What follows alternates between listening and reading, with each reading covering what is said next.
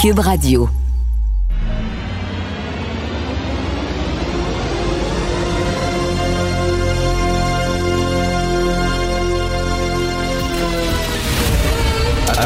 Attention, cette émission est laissée à la discrétion de l'auditeur.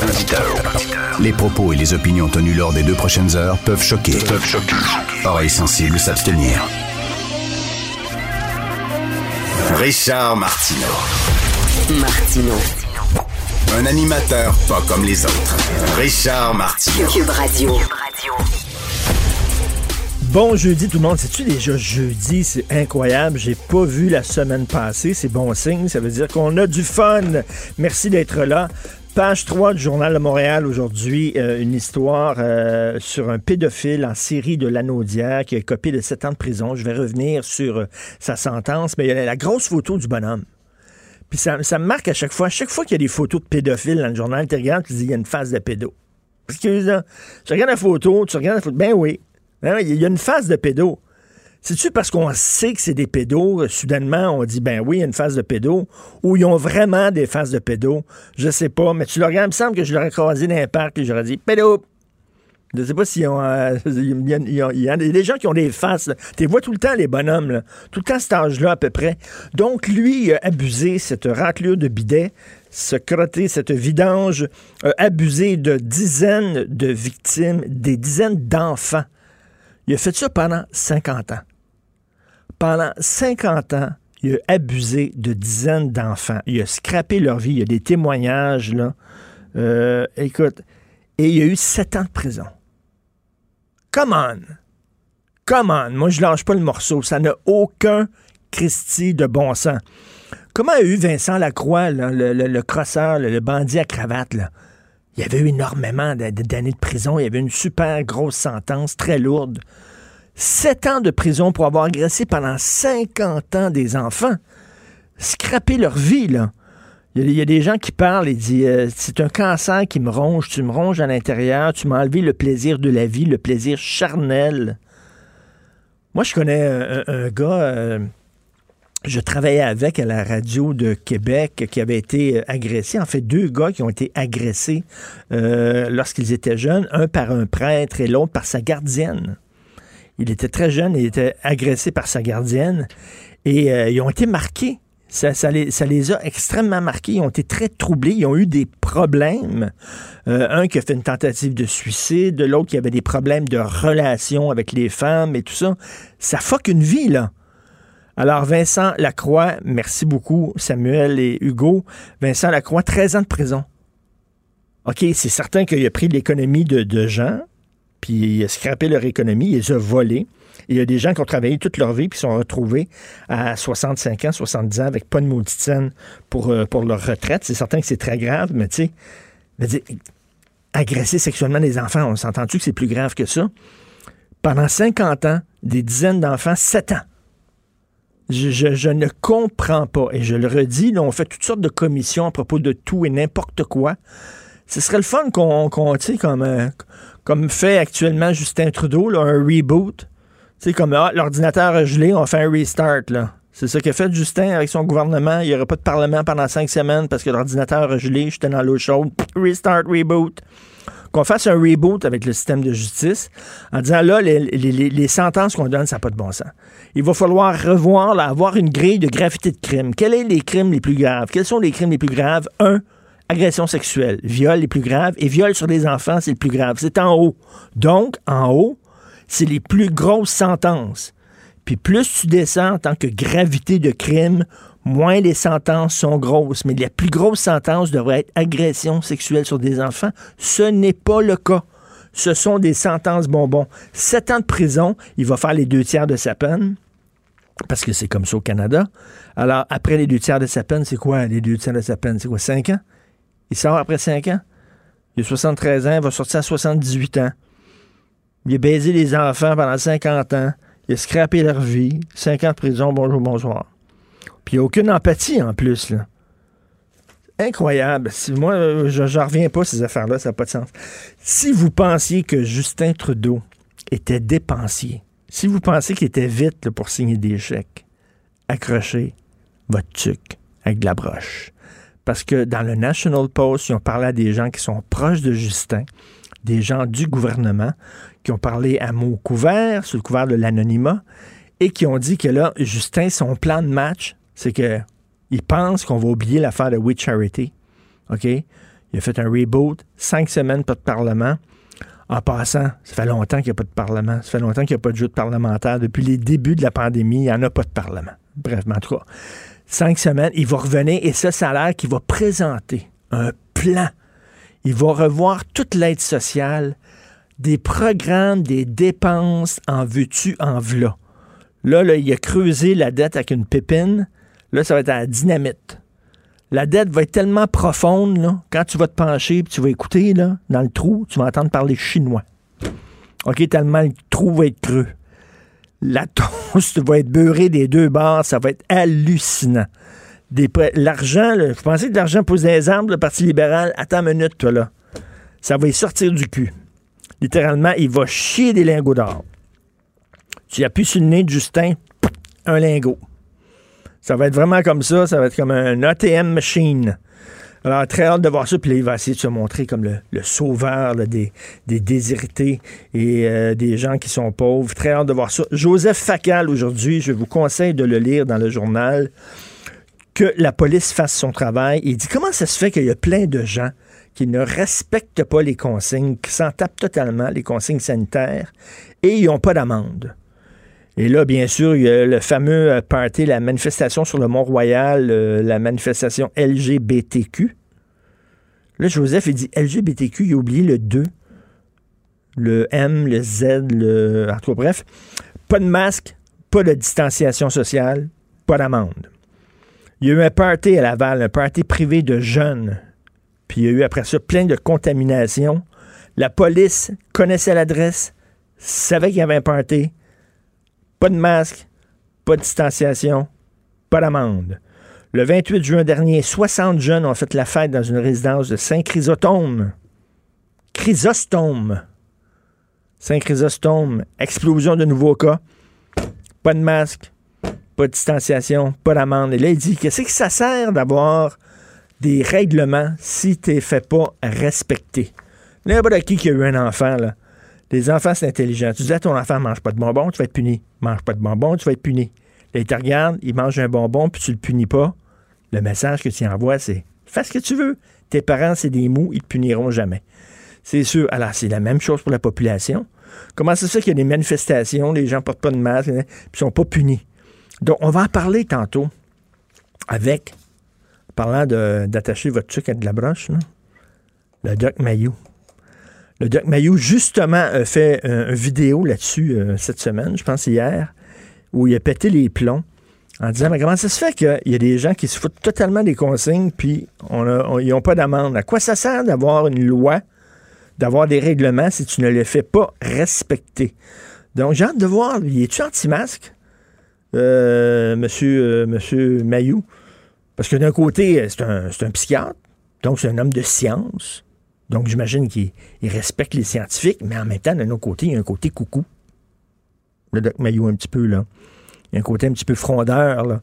Un peu délinquant, rebelle. Fait que, qu'est-ce qu'il pense de ça, lui, la gang de, d'anti-masques, puis tout ça? Donc, Lucie Laurier, qui a reçu. Euh, qui a reçu l'appui de Raël. Euh, elle est peut-être contente de ça. Elle, elle, pense peut-être que Raël, c'est vraiment une sommité peut-être en train de, se vanter de ça. Raël, euh, moi, j'ai interviewé Raël au franc-tireur. Je me souviens, il, y avait à l'époque, il y avait son, comme son, genre de, de, parc Belmont, là, cheap, cheap, cheap. Il avait fait comme un, un parc d'attractions, tellement cheap. Ça s'appelait Ufolan. Puis il y avait comme une grosse soucoupe volante, genre en papier mâché, tu sais, une affaire laine. Puis il était assis devant moi, puis il avait comme son costume de Raël, mais tout est limé un peu. Un gourou, un gourou pauvre. Il était devant moi et euh, moi, pendant l'entrevue, je l'appelais Claude Vorillon parce que c'est son vrai nom à Raël. C'était un chroniqueur sportif, Raël.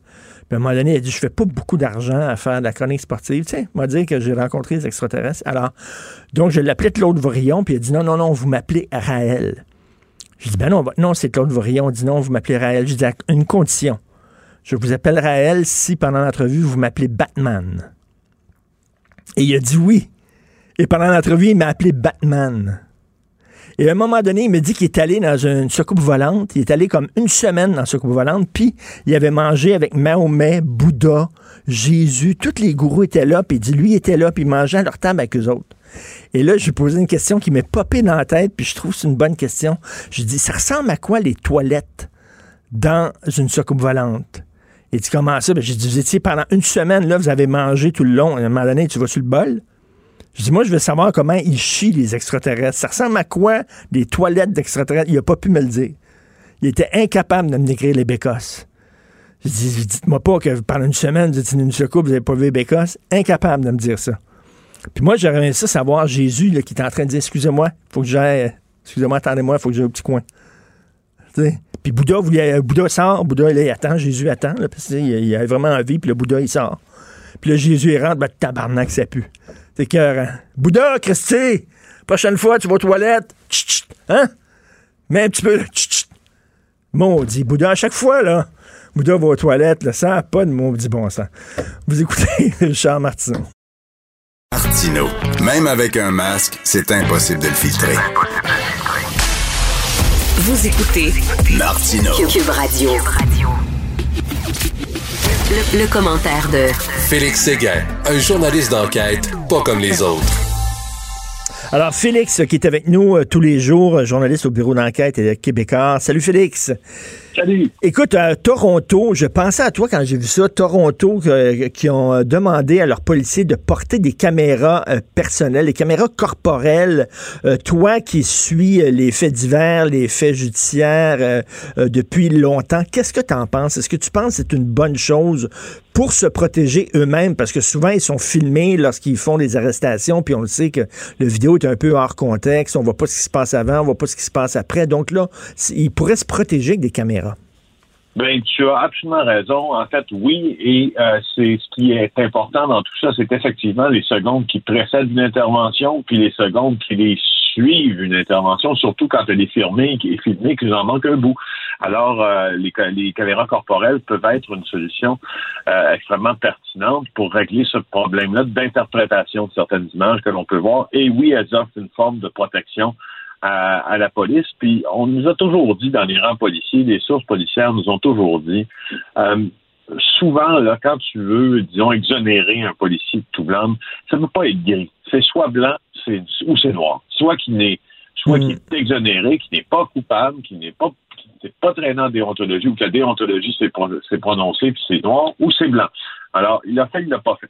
Tandis que quand on a des caméras qui filment tout le processus, ça peut nous aider euh, à l'améliorer. Puis, il faut regarder l'exemple de Toronto parce que euh, ce n'est pas, euh, ce n'est pas demain la veille que ça va se passer ici, mais quand même, il y aura un gros automne à la police de Montréal parce que ici aussi, on veut se réformer. Alors, si on veut se réformer au SPVM, regardons ce qui s'est passé à Toronto. 80 euh, recommandations qui ont été euh, adoptées à l'unanimité par la commission des services de police de Toronto. Hmm.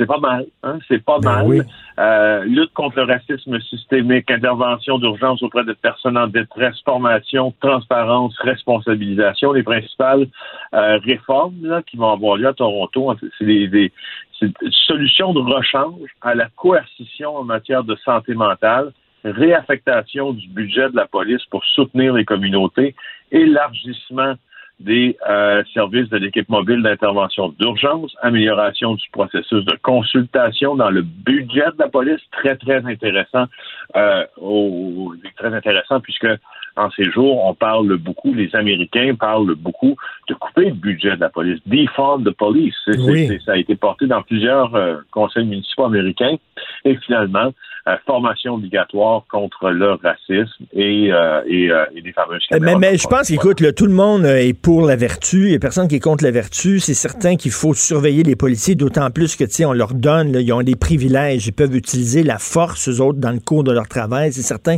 qu'il faut faire attention qu'ils n'utilisent pas une force excessive. Mais cela dit, on a peur que le balancier tombe sur l'autre côté, puis qu'ils soient tellement sous surveillance, les policiers, qu'à un moment donné, quand il y a un groupe racisés dans un parc euh, qui qui sont pas corrects, ils feront pas d'arrestation parce qu'ils vont tellement avoir peur de se faire passer pour racistes, ils vont fermer les yeux. On veut pas tomber dans l'autre extrême non plus. C'est ce, c'est ce que les criminologues appellent de l'under-policing. Ah oui. Euh, et c'est d'ailleurs un phénomène qui est étudié après euh, certaines bavures, entre guillemets, ou certaines images où des policiers ont été pris à partie pour leur attitude lors d'une intervention ou leur geste lors d'une intervention. Alors, quand un service de police, justement, euh, est aux prises avec des changements comme ça, il y a un danger d'under-policing, Mm. disent les criminologues. C'est c'est des chiffres qui existent depuis plusieurs années. Et effectivement, euh, c'est très, très compliqué de réconcilier pour les forces de l'ordre présentement ce que tu es en train de nous dire. Le balancier euh, ne retourne pas ne retourne pas vers le manque euh, de police. Et euh, par contre, il y a c'était manifestement, Richard, là, les événements euh, de mai dernier à Minneapolis et puis l'été qu'on qu'on a connu en appel à des changements profonds tout de même dans les milieux policiers. Puis ça commence tranquillement ici. Euh, écoute, défendre de police, c'est de dire de, euh, de peut-être moins d'argent aux policiers puis plus d'argent aux travailleurs sociaux, aux groupes communautaires. Et bon, euh, j'en parle souvent, les, studios de Cube Radio sont devant le parc Émilie-Gamelin. Euh, on le sait que le parc Émilie-Gamelin, ça attire euh, beaucoup de sans-abri, beaucoup de gens qui ont des problèmes de toxicomanie, beaucoup de gens qui ont des problèmes de santé mentale. Régulièrement, on voit des jeunes ici délirer à voix haute, avoir des problèmes. Et on voit les policiers qui leur parlent et tout ça. Et euh, on se dit, c'est-tu vraiment la job des policiers? Ce serait plus des psychologues qu'il faudrait envoyer, ce serait plus des travailleurs sociaux et que les policiers, eux autres, ben, courent après les bandits plutôt que faire une job de travailleur social. C'est un peu ce qui est derrière le mouvement de défense de police, non?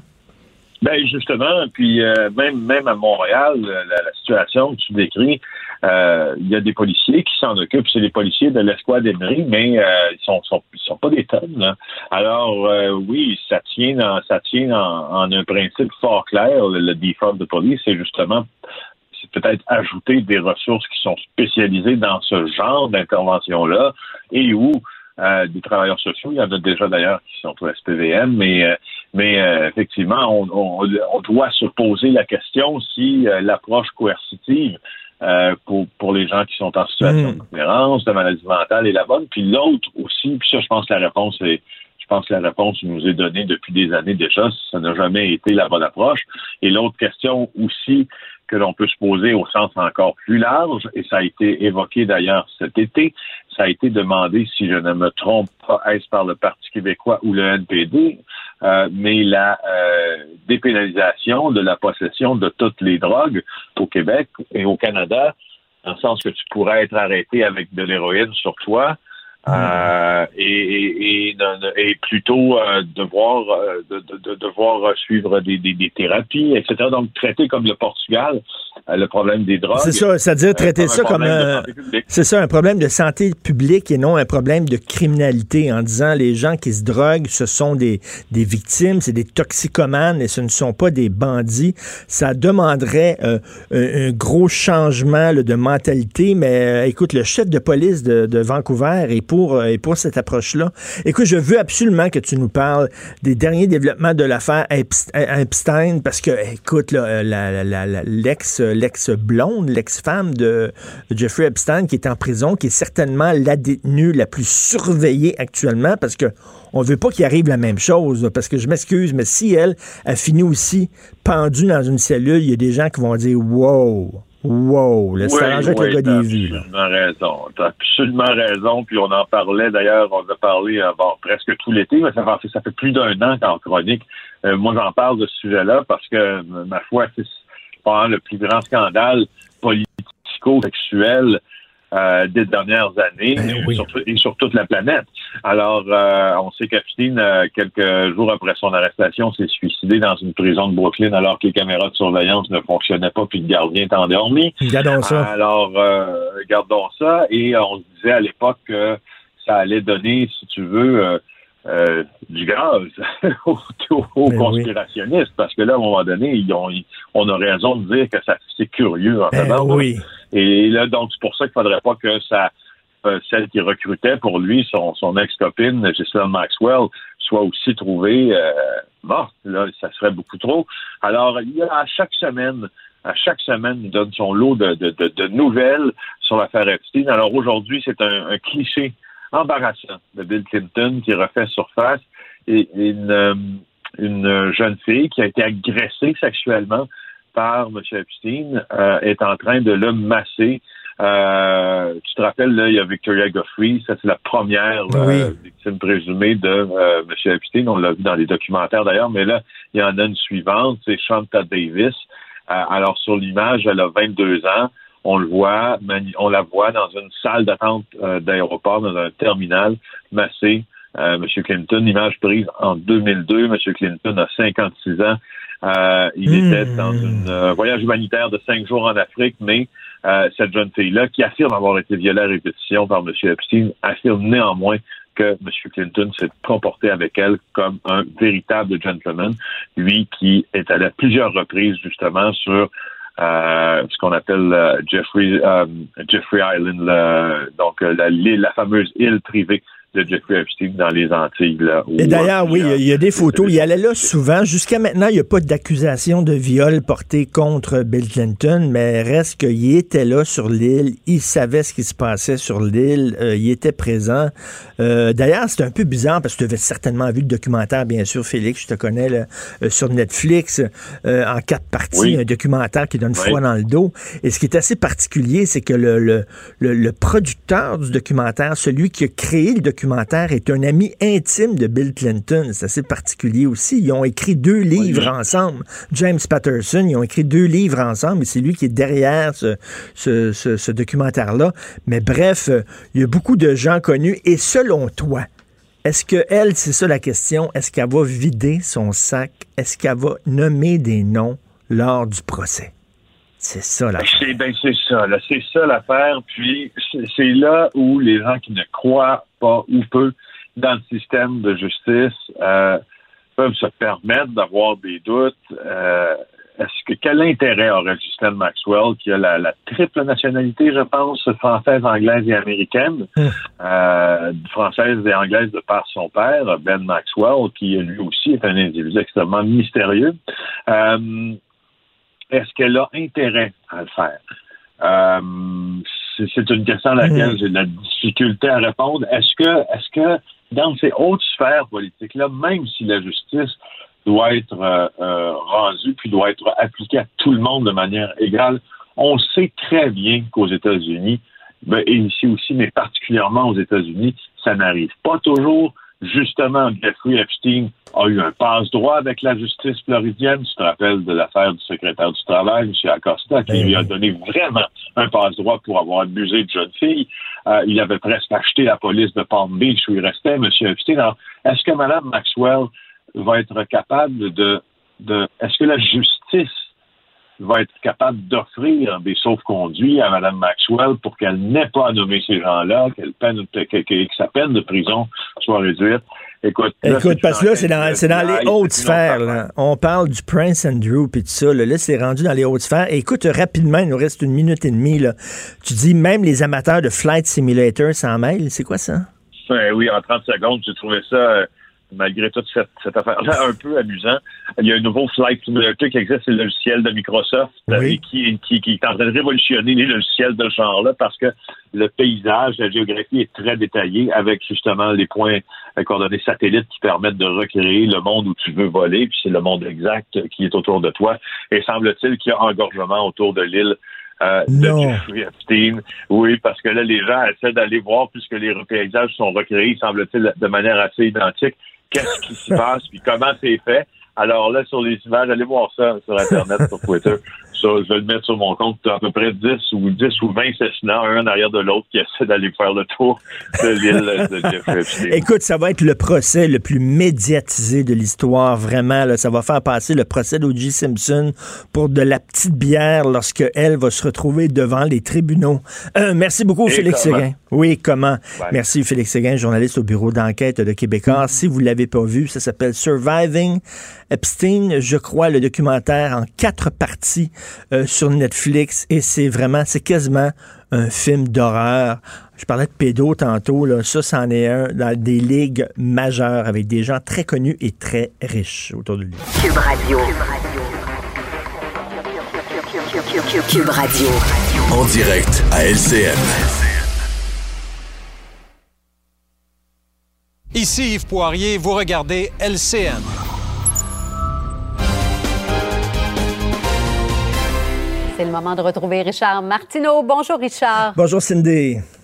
Encore des révélations sur le scandale de l'organisme We Charity. Mais c'est vraiment incroyable. À tous les jours, il arrive quelque chose d'autre. Euh, on sait hein, que soudainement, là, il y aura- le Parlement est suspendu pendant cinq semaines, mais ça n'a rien à voir.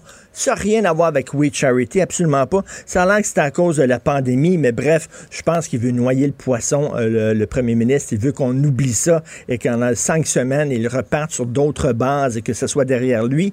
Je suis pas sûr parce qu'il y a plusieurs révélations qui sortent. Là, il y a deux. Vous savez que la défense de Justin Trudeau, c'est de dire ce sont les hauts fonctionnaires qui ont décidé de travailler avec We Charity et de leur donner la gestion du fameux programme où on payait des jeunes bénévoles. Euh, donc, un programme qui aurait euh, rapporté des millions de dollars à We Charity. Dit c'est pas les politiciens, ce sont les hauts fonctionnaires. Or, là, il y a plein d'informations qui sortent qui disent non, non, non, la politique s'en était mêlé. Et deux choses. La semaine dernière, il y a M. Yann Schugert, greffier du conseil privé et le secrétaire du cabinet. C'est celui qui s'occupe, en fait, du. Comme si, euh, le premier ministre avait son propre ministère. C'est le plus haut fonctionnaire du pays qui a dit écoutez, avant même qu'on donne. Avant même qu'on accorde le contrat à We Charity, We Charity avait participé à l'élaboration du programme. Donc, We Charity était partie prenante de ce programme-là avant même qu'on lui donne le contrat, ce qui est quand même assez particulier. Et là, on apprend dans une série de documents qui ont été rendus publics hier et fortement cavardés d'ailleurs, euh, il y a plein de passages qui sont noircis. On ne sait pas pourquoi, parce que là, on ne parle pas ici de secret, euh, de secret de contre-espionnage. On ne parle pas de documents qui mettent en, question euh, la sécurité du pays. Là, on parle de documents concernant un contrat qui a été donné à un organisme caritatif. Je ne comprends pas comment ça se fait. Il y a des passages qui sont totalement censurés, qui avardés. Mais là, on voit qu'il y a eu des discussions entre des politiciens, entre des élus, entre même la ministre de la Jeunesse et les gens de We Charity. Donc, si Justin Trudeau croit qu'on va oublier ce dossier-là, je suis pas sûr. Je pense que son chien est mort là-dessus. Je pense que dans cinq semaines encore, on va en parler. On le verra euh, dans cinq semaines. Mais bref, je pense que on sait pourquoi maintenant qu'il a décidé de suspendre le Parlement. Ailleurs dans l'actualité, Richard, une victoire des Juifs assidiques de Boisbriand sur euh, le dossier des taxes municipales. Ça fait des années que ça dure, vous le savez. Il y a une très grosse concentration, une très grosse communauté de juifs assidiques à Boisbriand. On les accusait de ne pas payer de taxes municipales pour leurs écoles. Ils ont une école pour garçons, ils ont une école pour filles, et euh, ils devaient euh, plusieurs milliers de dollars en taxes municipales. Ça s'est rendu devant la Cour, et là, la Cour du Québec leur a donné raison en disant ce sont des écoles religieuses. Ce qu'on apprend dans ces écoles-là, c'est la religion. Euh, tout ce qui est les autres matières sont apprises, enseignées à la maison. Donc, ils ont dit, écoutez, c'est des écoles religieuses et les lieux de culte, on le sait, au Québec, n'ont pas besoin de payer de taxes municipales ou de taxes scolaires. Ce qui nous ramène à cette question-là, pourquoi les lieux de culte n'ont pas besoin de payer leur juste part de taxes? Euh, au Québec, il y a 4922 lieux de culte. Ça, c'est en 2017. Donc, il y a trois ans, il y avait 4922 lieux de culte. Ça, c'est des églises, c'est aussi euh, des sectes. hein. C'est euh, un pasteur peut se lever le matin et puis lui décider qu'il fonde sa propre religion. euh, je sais pas, l'église de la Sainte Bedonnesse. Puis lui, il paiera pas de taxes municipales et de taxes scolaires. Il n'y a aucun problème. Et ça, comme manque à gagner, là, si toutes ces églises-là, tous ces lieux de culte-là payaient leur juste euh, part de taxes, ça serait 182 millions de dollars qui iraient dans les coffres des municipalités. C'est gros. C'est très gros. Et les temps, à un moment donné, il n'y a aucun gouvernement qui a voulu toucher à ça. Mais la question se pose, pourquoi les lieux, alors que n'importe quelle entreprise, n'importe quel commerce doit payer des taxes, les lieux de culte, ils sont protégés. Donc, c'est une bonne question. On verra si le gouvernement euh, de la CAQ aurait le courage de s'y attaquer. Toujours un plaisir. Merci, Richard. Merci beaucoup. À Bonne demain. journée. À demain. Martineau, il n'y a pas le temps pour la controverse. Il a jamais coulé l'eau sous les ponts. C'est lui qui la verse. Vous écoutez Martineau. Cube, Cube Radio. Le, le commentaire de Michel Girard. Une vision des finances pas comme les autres. L'excellent Michel Gérard, chroniqueur à la section argent du Journal de Montréal, Journal de Québec. Michel, je voulais aller en Europe cet été. J'ai acheté des billets de Air France pour aller en Europe. Puis là, on les écœure quasiment aux trois jours. Quand est-ce qu'on va recevoir notre argent? Quand est-ce? Parce qu'on a acheté ces billets-là il y a très longtemps. Puis ça brette. Mais tu l'as acheté avec Air France? Air France. Ah oui? Ben, Ouais. Ça me surprend parce que Air France, en Europe, euh, les, les plusieurs compagnies aériennes ont remboursé euh, les clients. Ah oui. Ouais, On va ouais, dire ouais, ici, là, il, vraiment, là, il se laisse, euh, il- ça brette, là, Ah. ça prend du temps. Ah ben oui. Bon, ah, ben je suis surpris euh, concernant Air France parce que c'est sûr que Air Canada et Transat, eux, ont décidé de ne pas rembourser les, les clients, à l'exception de leur donner des fameux crédits de, de, de voyage. Là. Mais là, ce qu'il y a de nouveau dans le dossier, c'est qu'on sait que Simon Jolin Barrette est maintenant le, le ministre de la Justice et responsable également de l'Office de protection du consommateur. Et puis ça, c'est un dossier, euh, le fait que les transporteurs euh, aériens euh, ne remboursent pas les, les clients, ça, ça, ça, ça le choque. Il en est outré. Euh, et puis, pire que ça, là, il y a également, c'est qu'on se rend compte avec...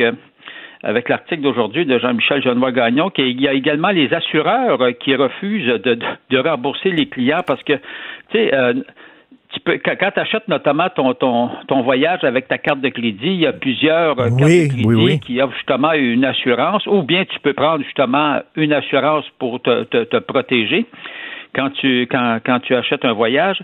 Et puis, euh, ben, d'après, en tout cas, ce que Jolin Barrette dit, c'est que les assureurs, eux aussi, refusent de payer. Autrement dit, là, ce qu'ils font, là, c'est qu'ils laissent l'odieux. euh, de la facture euh, à l'Office de protection du consommateur, son fameux fonds, euh, son fameux fonds de protection euh, face euh, quand, quand tu achètes ton voyage Oui. de la part d'un agent de voyage, là, il y a un fonds de, prote- euh, de protection. Et puis euh, le fonds de protection, lui, mais tu sais, c'est quand même un dernier recours, c'est-à-dire il va payer le fonds d'indemnisation des voyages, il va payer si euh, euh, à, à la toute fin, s'il n'y a pas d'autres euh, d'autres recours possibles. Mais là, on se rend compte que euh, en tout cas, une grande partie de la facture des voyages qui ont été annulés, ce sont les transporteurs, soit Air Canada, Transat et autres, euh, et les assureurs qui, qui, qui devraient payer puis qui ils refusent, ils refusent de payer. En tout cas, bref, euh, là, Simon, il est bien choqué là. Ben Alors- oui, là, lui, il, il, il Ah, il même pas à aller devant la justice là, pour les obliger là, à payer. Ben oui, puis en, en tant que ministre de la Justice, il est Ben bien oui.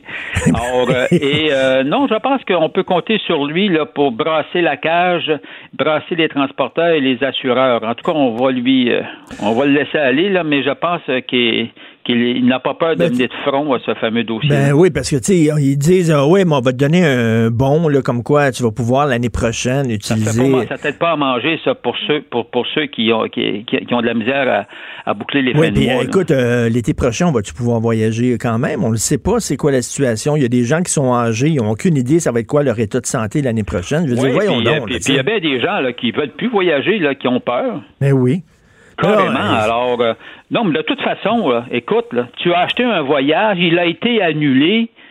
Écoute, tu as c'est- c'est- c'est à- aux transporteurs et aux assureurs Ben, de hein. rembourser les, les clients. Tu n'as pas obtenu euh, ton, ton, ton produit. Voyons Mais donc. en, le gouvernement disait tu n'as pas le droit de prendre l'avion. C'est le gouvernement, c'est un cas de force majeure. là. Je j'en reviens pas à quel point là, ils sont vraiment euh, incroyables, Mais les là, t'avoue que transporteurs. le fait que Air France t'a pas remboursé, euh, je trouve, je trouve Ouais. ça décevant parce que euh, en Europe, euh, écoute, en Europe, c'était courant que les transporteurs remboursaient Ben, les clients. C'est le gouvernement qui, qui, qui les avait forcés. On va les, moins, on va les rappeler aujourd'hui.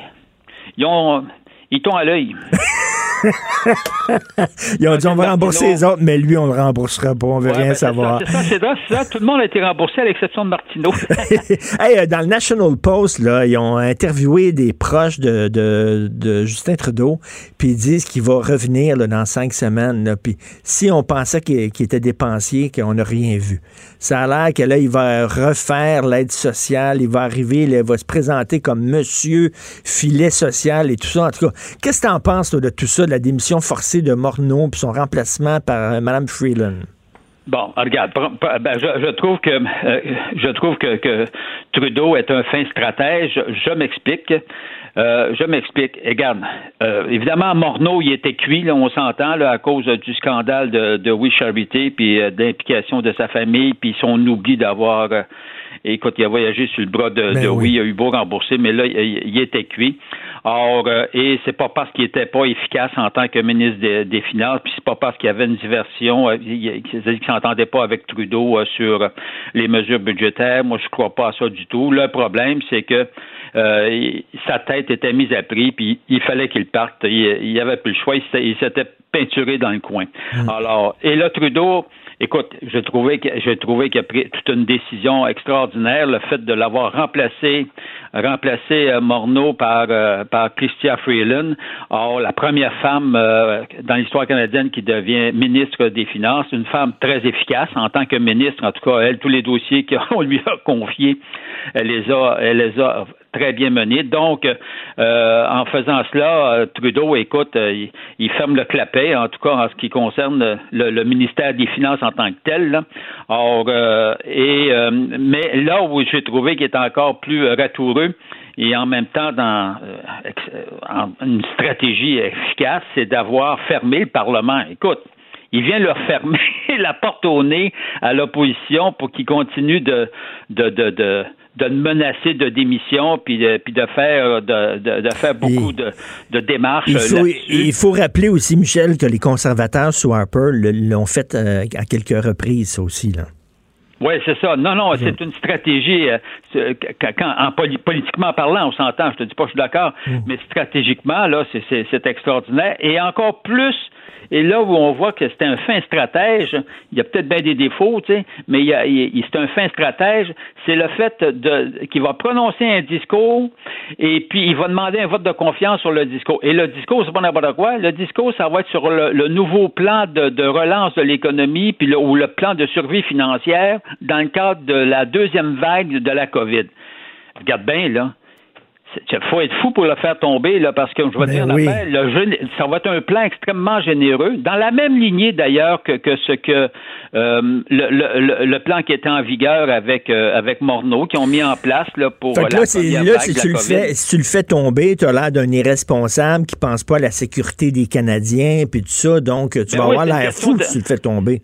Ben c'est ça, c'est une question de, de, timing. Alors donc, moi je trouve, et puis gars, je vois pas de toute façon, ça y prend un des partis. Bon, les conservateurs, par principe, c'est évident qu'ils vont voter contre, mais qu'est-ce que tu veux, eux autres, euh, c'est toujours qu'ils peuvent reprendre le pouvoir, enfin qu'ils vont voter contre. Euh, le bloc s'est peinturé un peu dans le coin avec son histoire de, de, de si, si, si Morneau et lui ne démissionnaient pas, ils, tentaient de faire tomber euh, le mhm. gouvernement. Alors, moi, mais il va avoir l'appui du NPD. Car je vois pas ben comment le NPD ne pourra ben pas non, c'est sûr, c'est sûr l'appui. Écoute, qu'est-ce que tu penses de ça, toute l'histoire qu'on nous raconte que, que Morneau essayait de contrôler euh, Justin Trudeau, qui trouvait que Justin Trudeau dépensait beaucoup trop. Je crois pas à ça, moi. Tu, tu crois pas à ça, hein? Ah, pas du tout, pas du tout, pas du tout. Pas du tout. Euh, regarde, Morneau, là, tous les budgets qu'il a présentés, premièrement, c'était des budgets déficitaires. Euh, il était conscient, c'est quand même un homme d'affaires, il, était hmm. conscient que les taux d'intérêt étaient extrêmement bas. Il était conscient que même en endettant le gouvernement, la dette n'allait pas coûter plus cher en termes de frais d'intérêt. Euh, le plan de survie qu'ils ont mis en place dans le cadre de la COVID, euh, ben, mondialement, ça a été tous les pays du G7 euh, ont fait ont fait la même chose. Alors et puis ça a été euh, bon, ça a eu une certaine efficacité. Je te, te dis pas qu'il n'y a pas eu des abus avec la hmm. PCU, mais ça c'est une autre histoire. À chaque fois, de toute façon, quand tu lances des programmes, il y a toujours des abus à quelque part, peu importe le parti qui le lance. Alors non, moi je crois pas du tout qu'il y avait un différent budgétaire. Et par ailleurs, Christian Freeland ça va être le même genre de budget, de stratégie budgétaire, au diable de la ben dépense euh, que l'on va mettre en place.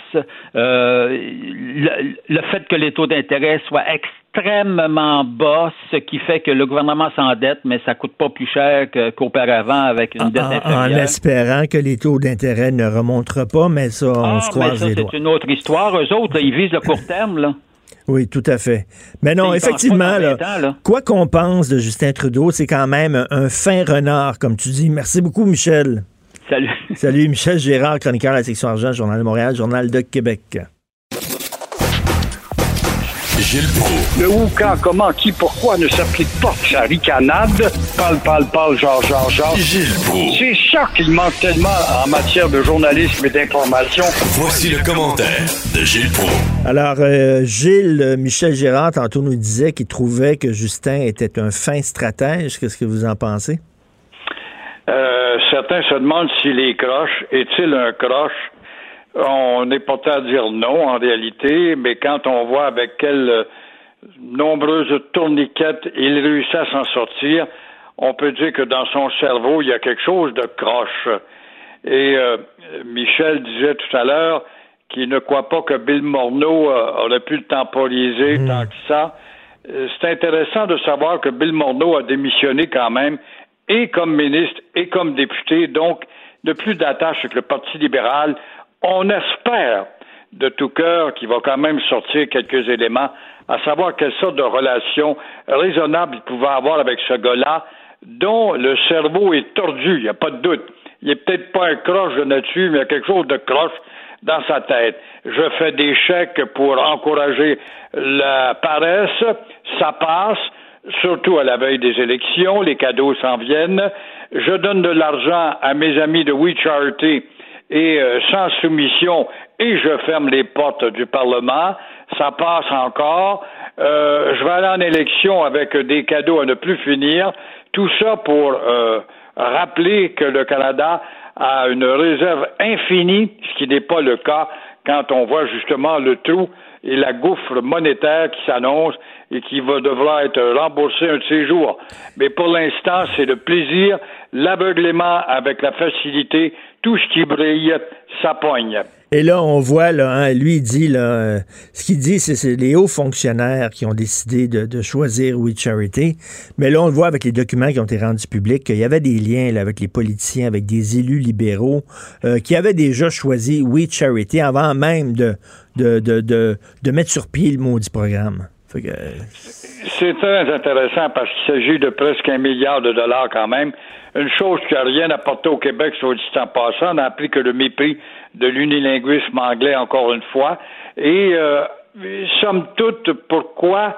Euh, parce qu'il y a des amitiés là-dedans. On l'a vu qu'il y avait des amitiés entre Trudeau et certains animateurs de We Charity.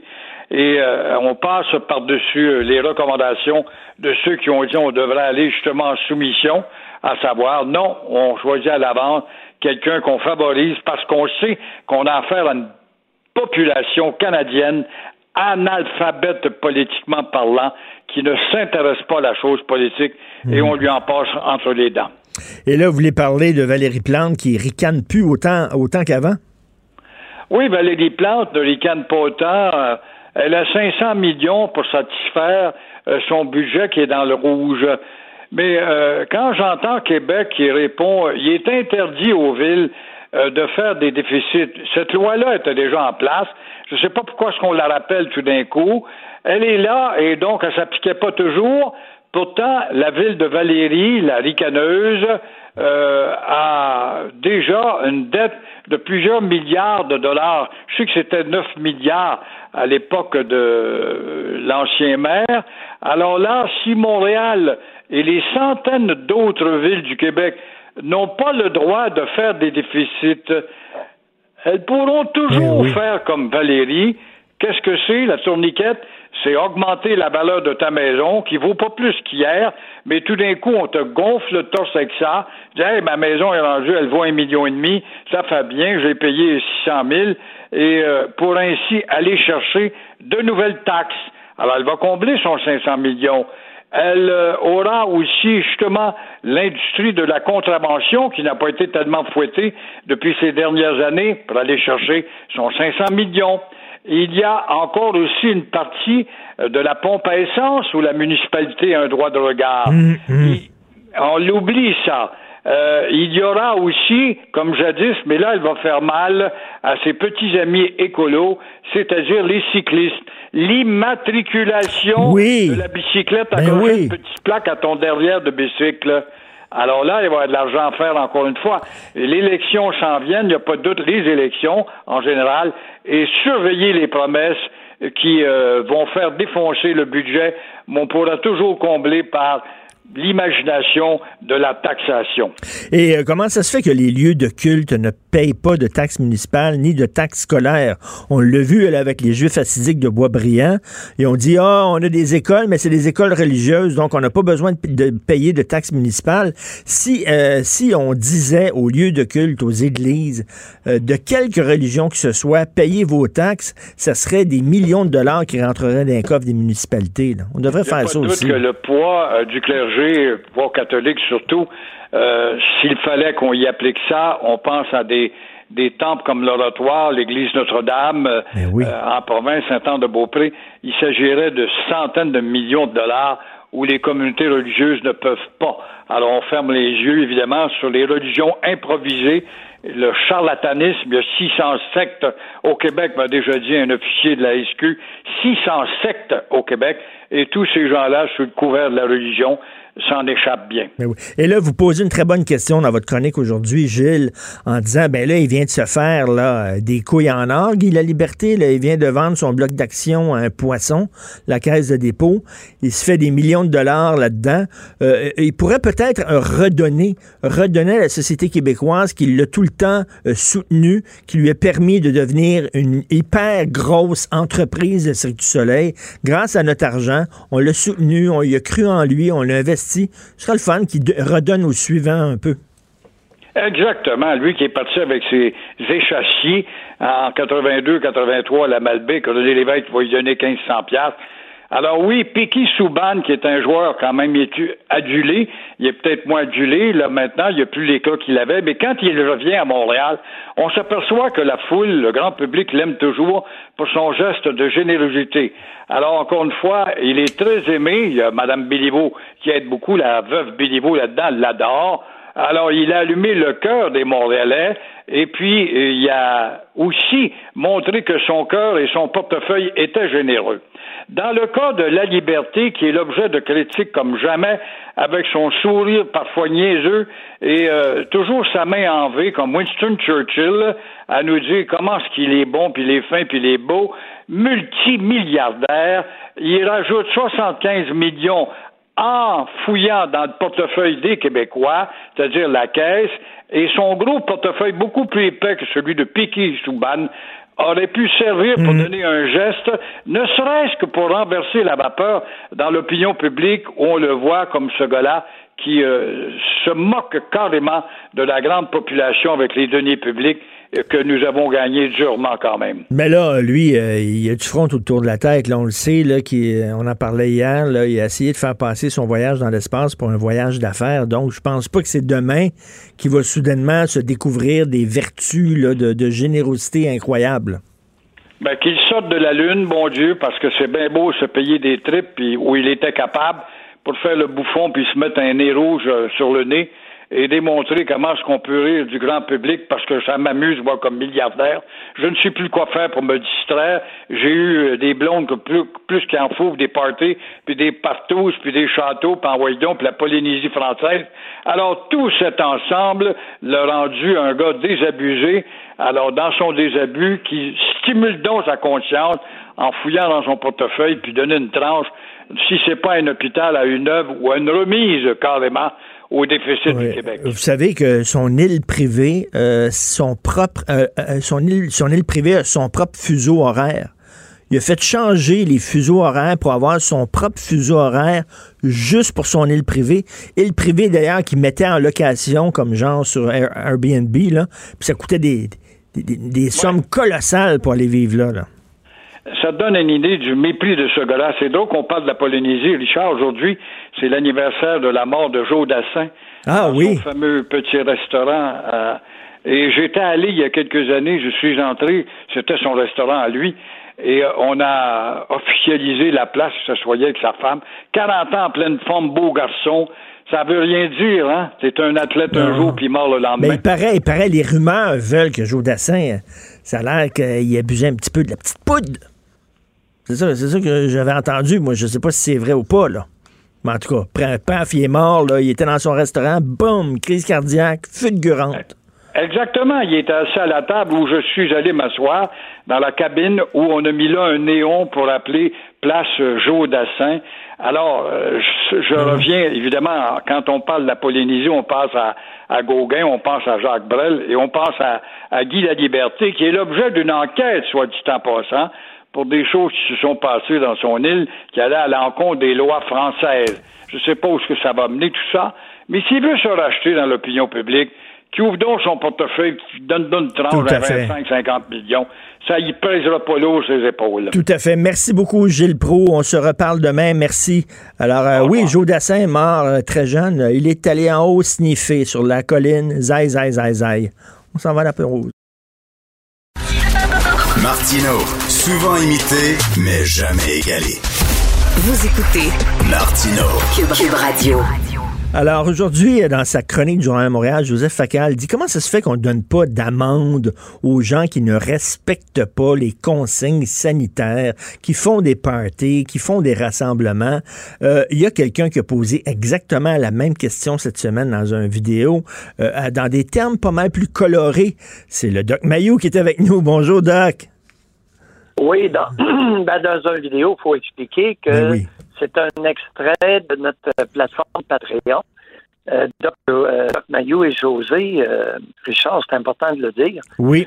Alors, c'est un extrait. La vidéo n'est qu'un extrait. Euh, Il y, y a beaucoup plus que ce qui a été mis sur le petit vidéo. Là. Oui, mais là, vous vous posez la question, Oui. c'est tellement vrai. C'est tellement vrai. Doc, euh, je moi, j'ai trois enfants. Si on dit à nos enfants, fais Attends pas ça. peu, Richard, va- Richard, va pas trop vite, là, parce que moi, je ne sais pas quel est le contenu du, euh, du vidéo en question et combien de temps dure le vidéo. Alors, si tu référais à l'extrait que Jean-François a mis sur YouTube, Oui. Qu'est-ce que je mentionne exactement dans ce court extrait-là? Non, non, mais ce que vous dites, c'est exactement ça. C'est comment ça se fait qu'on donne pas des amendes aux gens qui ne respectent pas les lois. Comment ça se fait que la police est pas là? Que c'est- à quoi ça sert d'avoir des lois? À quoi ça sert d'avoir des règlements si on est, euh, si on prend pas toutes les mesures pour les faire respecter? Que c'est, à quoi ça sert s'il n'y a, pas d'amende? Voilà. Alors là, il y a, y a tout un contexte aux vidéos. Et je ne vais pas du tout dans le sens de Facal et José Legault, là, Richard. Là, vous parlez de ce qui se passe en Australie. Euh, ouais, et que j'ai ce que j'ai soulevé, Richard, quand tu mets un règlement, une obligation, un ordre, t'établis en même temps les sanctions et les punitions. Est-ce qu'on est est-ce qu'on est d'accord là? Ben oui. Ben on fait ça, euh, Doc, Doc Mayo, on fait ça avec des enfants. C'est-à-dire qu'on dit à nos enfants, si tu manges, je te dis de pas manger de bonbons, si tu manges des bonbons, il va y avoir une punition. Parce que si tu les punis Ah. pas, là, ils vont continuer à manger les bonbons, puis ils vont savoir que tu parles, tu parles, puis finalement, tu sévis jamais. Ben oui, surtout quand c'est toi qui as acheté les bonbons. oui. Hein? Mon oncle Richard, là, je te, je te lis à tous les jours. Alors, ce que vous dites, Alors, vous, c'est qu'il faut qu'il y ait des sanctions. Quand, quand tu mets, quand tu mets des règlements euh, et des obligations, assure-toi de mettre des sanctions. Maintenant, maintenant, la question que j'ai posée, c'est que les enfants de 10 ans qui vont jouer avec leur masque puis qui les, les- qui le porteront pas comme du monde, qu'est-ce qu'on a prévu comme sanction, comme punition pour ces enfants-là? Est-ce que tu as idée? Ben là, c'est des enfants. Ben, tu puniras pas. C'est des enfants. tu Bon, c'est des enfants à 10 ans. Bon, le jeune, il a 11 ans. Il veut pas porter son masque. Ou il garoche à terre, ou il est pas content, il est fru, il le met tout de travers dans son visage. Tu fais quoi? Je sais pas. Moi, moi, moi, à ta place d'un prof, là, Ah, je- ah, un peu, attends un peu, tu le sais pas? non? Tu- moi, vous dire franchement, Doc, là- une obligation, tu émets un règlement, puis tu sais pas qu'est-ce que tu vas faire si le règlement n'est pas obéi. Exactement. C'est ça que tu me dis. Exactement.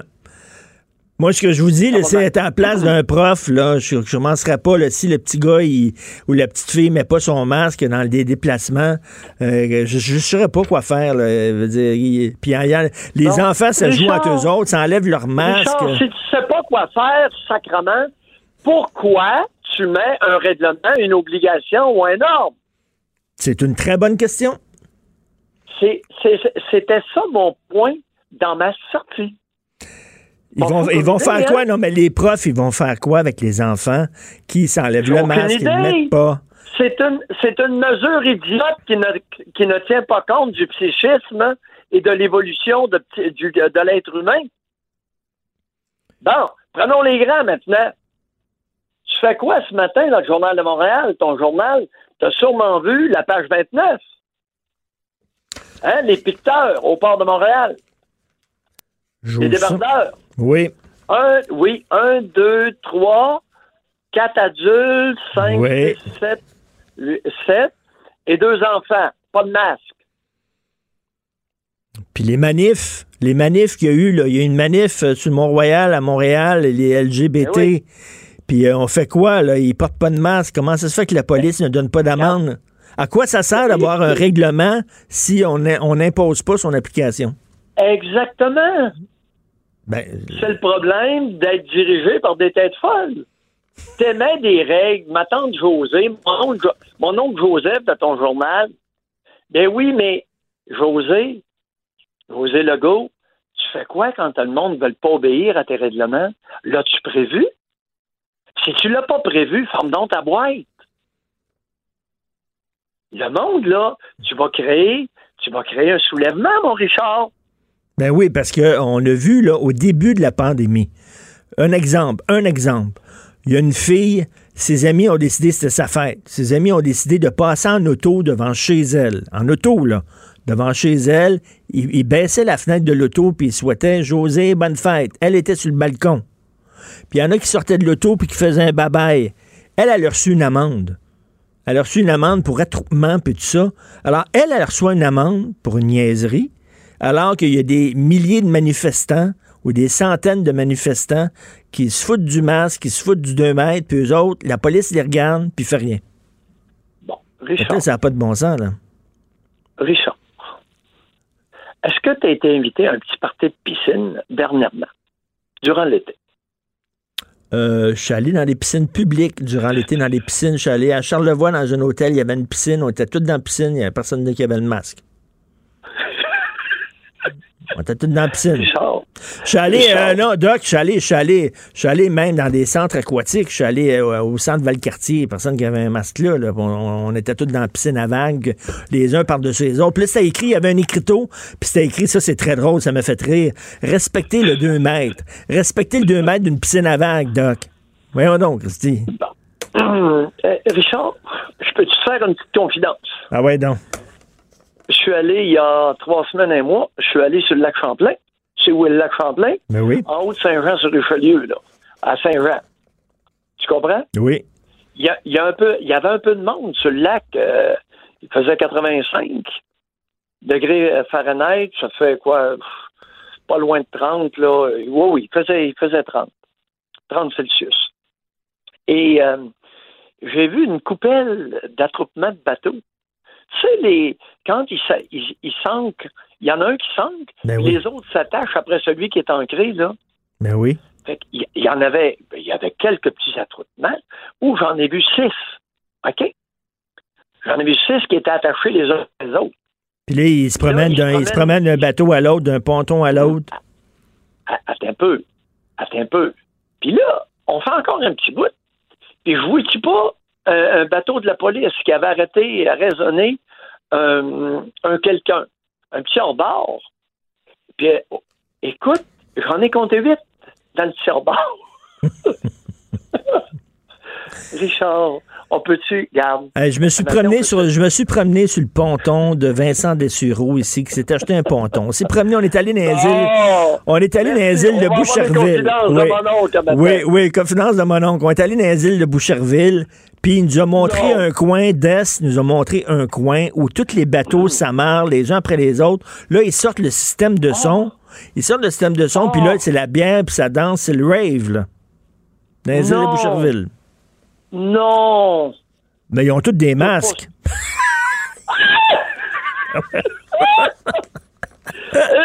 Après ça, on prend les petits morveux, puis on les surveille, un adulte par morveux avec un masque d'en face. non, non, non. Richard, vous n'êtes pas sérieux, là. Hey, arrêtez tout ça, s'il vous plaît. Mon oncle Pierre vous dit, on arrête tout ça. Ça fait sérieux. Fait qu'on fait quoi? créer un soulèvement. Ben oui, c'est vrai. Il y a des gens qui vont dire pourquoi, pourquoi lui a une amende, puis les autres n'ont pas d'amende, puis ça n'a pas de bon Non, sens, c'est injuste. Arrêtez, arrêtez, non, arrêtez de vos règlements, là, à l'attente de José Legault. D'accord? On met un frein là-dessus, là. On se dit, un instant. Le modèle suédois a donné quoi? Ça a donné que il y a eu des morts, pas plus, beaucoup moins qu'à Montréal. Ça dépend du journal qu'on lit. Ça dépend du journal qu'on lit. Il y a des gens qui disent. Oui, oui, il y a bon. des journaux qui disent la Suède, c'est le pire pays en Europe, puis il y en a d'autres qui disent c'est le pays Ben qui oui, s'en sort oui, c'est vrai. Je sais pas. Non, non, non, non, non, non, non. C'est vrai que c'est vrai que c'est celui où il y a eu le plus grand nombre de décès de COVID. C'est vrai. Maintenant, ils, ils sont à 70, ils sont à 70 par 100 000 habitants. D'accord? Mhm. Tu me dis jusque-là? Au Québec, on est à 70 par 100 000 habitants, mais vous autres, sur le- l'île de Montréal, ben, vous êtes autrement plus élevé que ça. D'accord? Mhm. Fait que la Suède, qui n'a pas fait grand-chose, qui s'est traîné les pieds, a fait mieux que vous autres à Montréal avec tous vos intellos. Bon, ceci étant dit, la Suède a poussé son investigation plus loin et vous auriez avantage à bien écouter ce que je vais dire. À Stockholm, ils auraient découvert que 20% de la population serait porteur d'anticorps anti-COVID. Donc, c'est l'équivalent d'un vaccin. Tu me suis? Mhm. Vous autres, à Montréal, avec vos étourderies, vous avez combien Vous êtes rendu à combien d'immunité collective? Ça, c'est le beau côté de votre, de votre incompétence. Vous avez été incompétent. Il y a eu pas mal de morts, mais vous avez une immunité collective qui est nettement supérieure à la moyenne de la province, d'après moi. Qu'est-ce que vous attendez pour vous enlever les doigts dans le nez puis la mesurer? Richard, Mais là, le Québec s'en sort mieux. Là. Euh, On était les pires au Canada. On est rendu les meilleurs au Québec? pourquoi tu penses? Pourquoi? Parce que peut-être parce qu'on porte le masque. Oh, Tinono. Richard, quand... Hey, s'il vous plaît. S'il vous plaît, non. Là, là, appelle, appelle quelqu'un de la santé publique, là, non. Non, non. Non, non, il n'y a pas de lien. Oublie ça, là. Peut-être parce qu'on respecte les consignes. C'est pour ça qu'on s'en sort mieux. s'en Non? Ben non.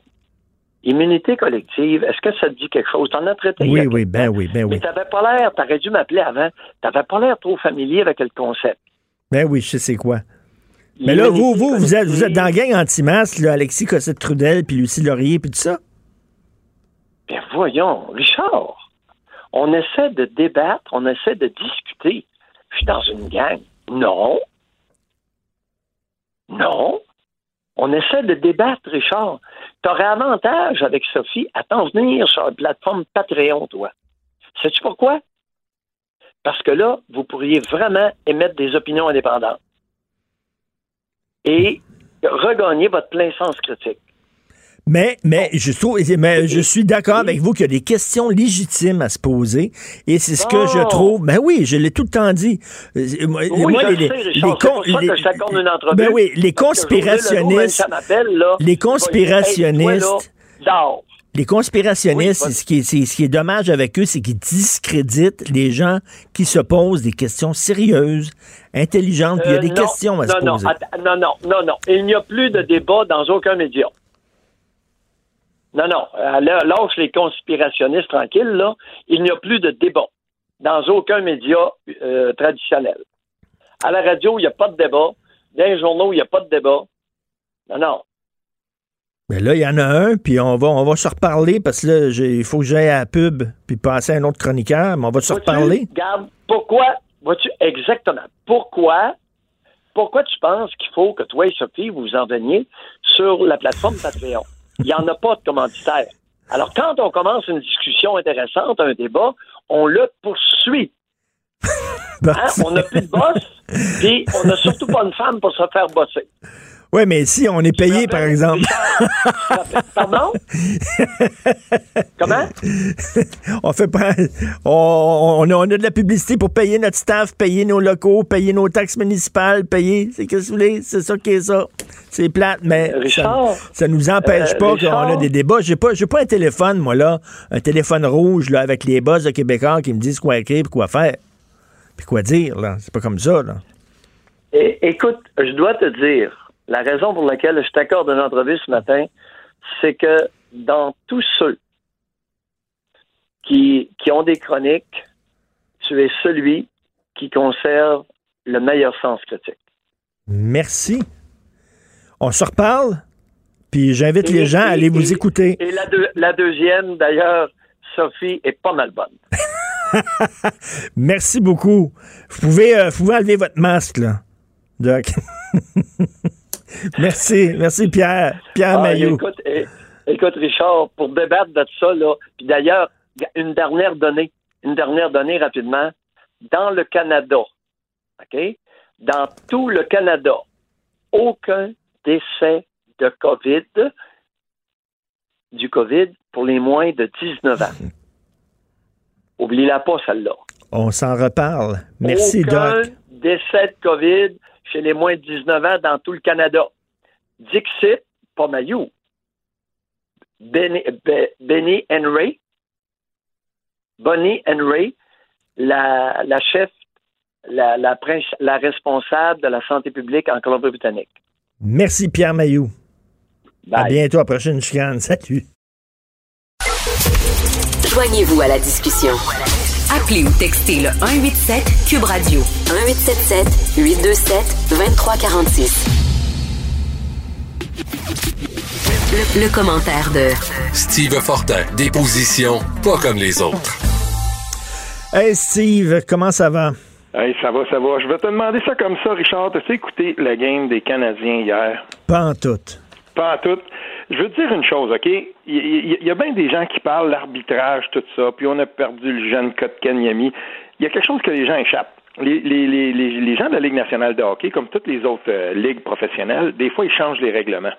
Savais-tu, OK. Richard, que pour un coup salaud, qu'on dit oui, il aurait dû être chassé, il aurait pas dû être chassé, euh, puis là, après ça, ben, t'as Jake Evans, un jeune des Canadiens qui mange un cross-check d'en face. Pour moi, je revois le jeu, puis je me dis, écoute, il devrait être chassé de là.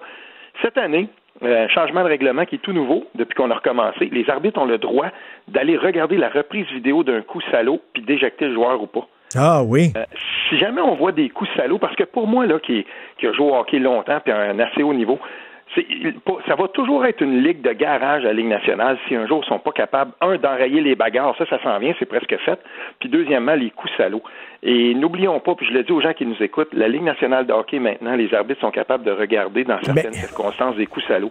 C'est important, ça, parce que... Ben oui, ben moi, j- moi j'ai jamais compris que tu vas dans un bar, puis tu te bats dans un bar, la police arrive, puis il veut dire, il y a des accusations, puis il t'arrête, puis tout ça, mais quand c'est ça à glace, puis tu as des patins, c'est correct. Je peux comprendre que la boxe, c'est euh, le but même du sport, c'est de se taper sa gueule, mais à ce que je sache, le but du hockey, c'est de rentrer la poque dans, dans- dans le filet Ouais. adverse et pas de se taper sa gueule.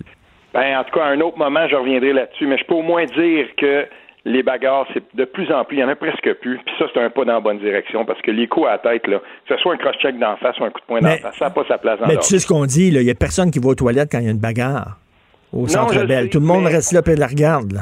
Oui, c'est vrai, mais il y en a de moins en moins, puis le hockey n'est pas moins populaire à TV pour autant. Tout à fait. Bon, écoute, la, la prorogation imposée Oui. par Justin Trudeau, euh, il nous prend-tu vraiment pour des valises? Là? On a-tu une poignée dans le dos, nous autres? Là? Ah, écoute, c'était pénible. J'essayais de le voir renchérir. Premièrement, quand son ministre Morneau a fait sa conférence de presse, puis il a dit oui, mais je me représentais pas, tout ça.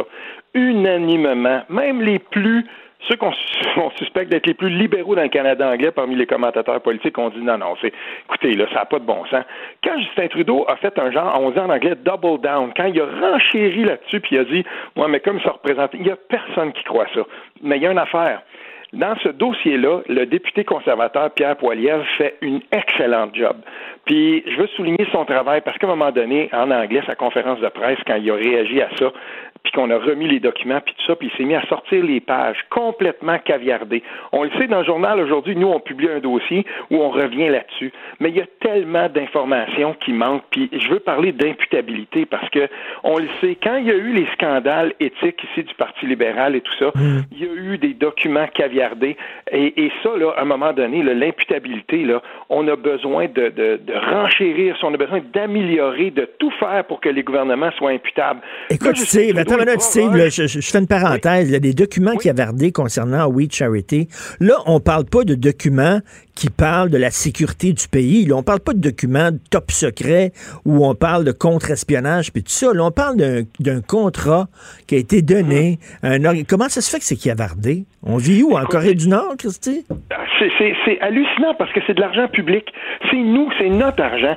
Et là, Justin Trudeau est capable de dire, je mets la clé dans le Parlement, on va reprendre comme prévu, mais ça me tente plus toi, là, Richard, là, demain matin, je sais pas, ça te tente plus, tu te présentes plus à la radio, puis te, moi, de marde, je vais revenir, moi, euh, prochaine saison, puis tout ça. Si tu, ou n'importe qui qui a un job qui décide, moi, là, j'ai, pas le goût à matin, euh, je chauffe une pépine, ben, je rentre plus, ça me tente plus, puis, euh, regarde, j'aime pas ce contrat-là, je reviendrai plus tard. Il y a des maudites bonnes chances que même qu'il revienne, son siège sera plus là. Justin Trudeau a tiré un plug là-dessus. Les documents sont tout caviardés. Il fait tout pour être capable de s'extirper de ça. Ben, ben Je vais te dire une chose, ça passera pas comme du beurre dans le poêle, tout ça Peut-être qu'il va survivre, qu'il va survivre cet automne.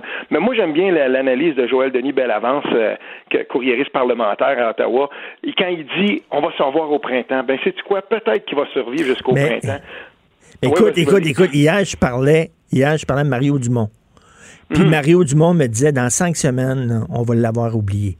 Je dis, vraiment, Mario, tu penses? Je dis, regarde ça. Mhm. Il dit, il est bright quand même, euh, Justin. Il dit, je pense qu'il va gagner son pari. Dans cinq semaines, on va être ailleurs. Cinq semaines, c'est une éternité en politique, puis on n'en parlerait plus. Je suis pas sûr, moi. Non, moi je, suis respectueusement en désaccord avec Mario parce que euh, l'opposition a toutes les raisons de faire durer ça. Puis il y a une autre affaire aussi qui va faire durer ça dans le temps, c'est que il est un peu pogné Justin Trudeau parce que même s'il passe, mettons que les, les, les partis d'opposition, moi je pense pas qu'ils vont le faire tomber à l'automne, mais s'ils attendent au printemps, ben tant mieux, ils vont avoir le rapport du commissaire à l'éthique Mario Dion qui va tomber. Puis quand on va savoir, quand on va en savoir plus, quand lui va laisser tomber son rapport, parce que j'imagine que les documents qu'on remet au commissaire à l'éthique sont pas caviardés ceux-là on sait bien qu'ils ne sont pas.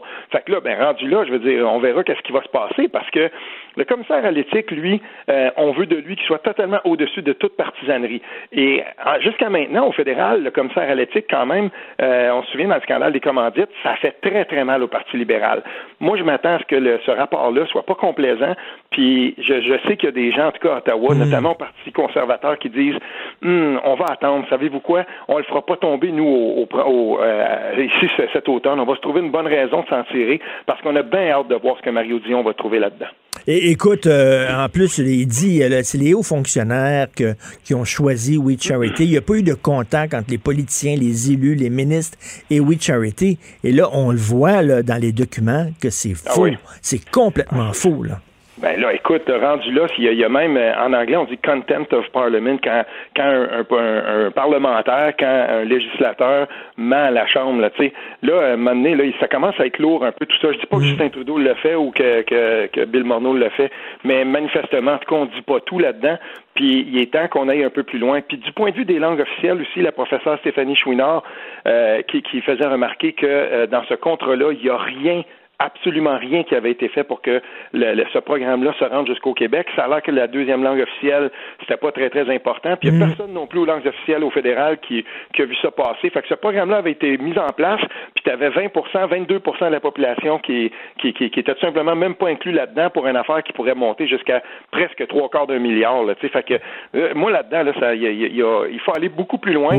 Puis respectueusement pour Mario, moi, dans cinq semaines, ça sera pas oublié. On va en parler encore au Je suis tout à fait d'accord avec toi. Écoute, tu veux nous parler du, du film sur, euh, sur Paul Rose qui a été réalisé par euh, son fils. Mathieu l'a vu, il va nous en parler tantôt. Moi, je, te mhm. dis, j'embarque pas, là, moi, dans la, la, mystique romantique des terroristes et du FLQ. Chaque fois que j'entends parler du FLQ, je suis peut-être niaiseux, mais je pense à la famille de James Richard Cross qui avait peur, ses enfants qui pensaient que leur euh, père serait exécuté, assassiné. Je trouve qu'il n'y a rien de beau, il n'y a rien de joli, il n'y a rien de romantique dans le fait de kidnapper Hmm. des gens et de mettre leur, euh, leur santé et leur sécurité en jeu. Cela dit, est-ce que... Donc, c'est pour ça que j'ai des réticences à voir ce documentaire-là. Hmm. J'espère que ça fait pas l'apologie de- du terrorisme. Ben, en tout cas, je ne pense pas. J'ai commencé à discuter avec Félix Rose, c'est déjà un ami sur les réseaux sociaux. Euh, moi, ce que je veux, ce que je veux mentionner en ce moment, premièrement, le, le- je suis trop jeune. euh, je- j'ai pas connu moi le Paul Rose de 1970. Je le connaissais pas. Le Paul Rose que j'ai connu, c'est celui qui un jour est rentré dans, dans notre dans notre cégep quand j'étais un peu plus jeune. Puis euh, on était, à, je pense, 18 mois des, des élections de 94 à ce moment-là. Puis euh, je l'ai vu entrer avec Jacques Rose, avec d'autres, avec une autre personne. euh, puis euh, je- tout à coup, tu sais, tu peux pas le manquer. Je savais, je connaissais sa face. Puis euh, je veux dire, je, tu sais, je savais, euh, je savais qui, à qui j'avais affaire.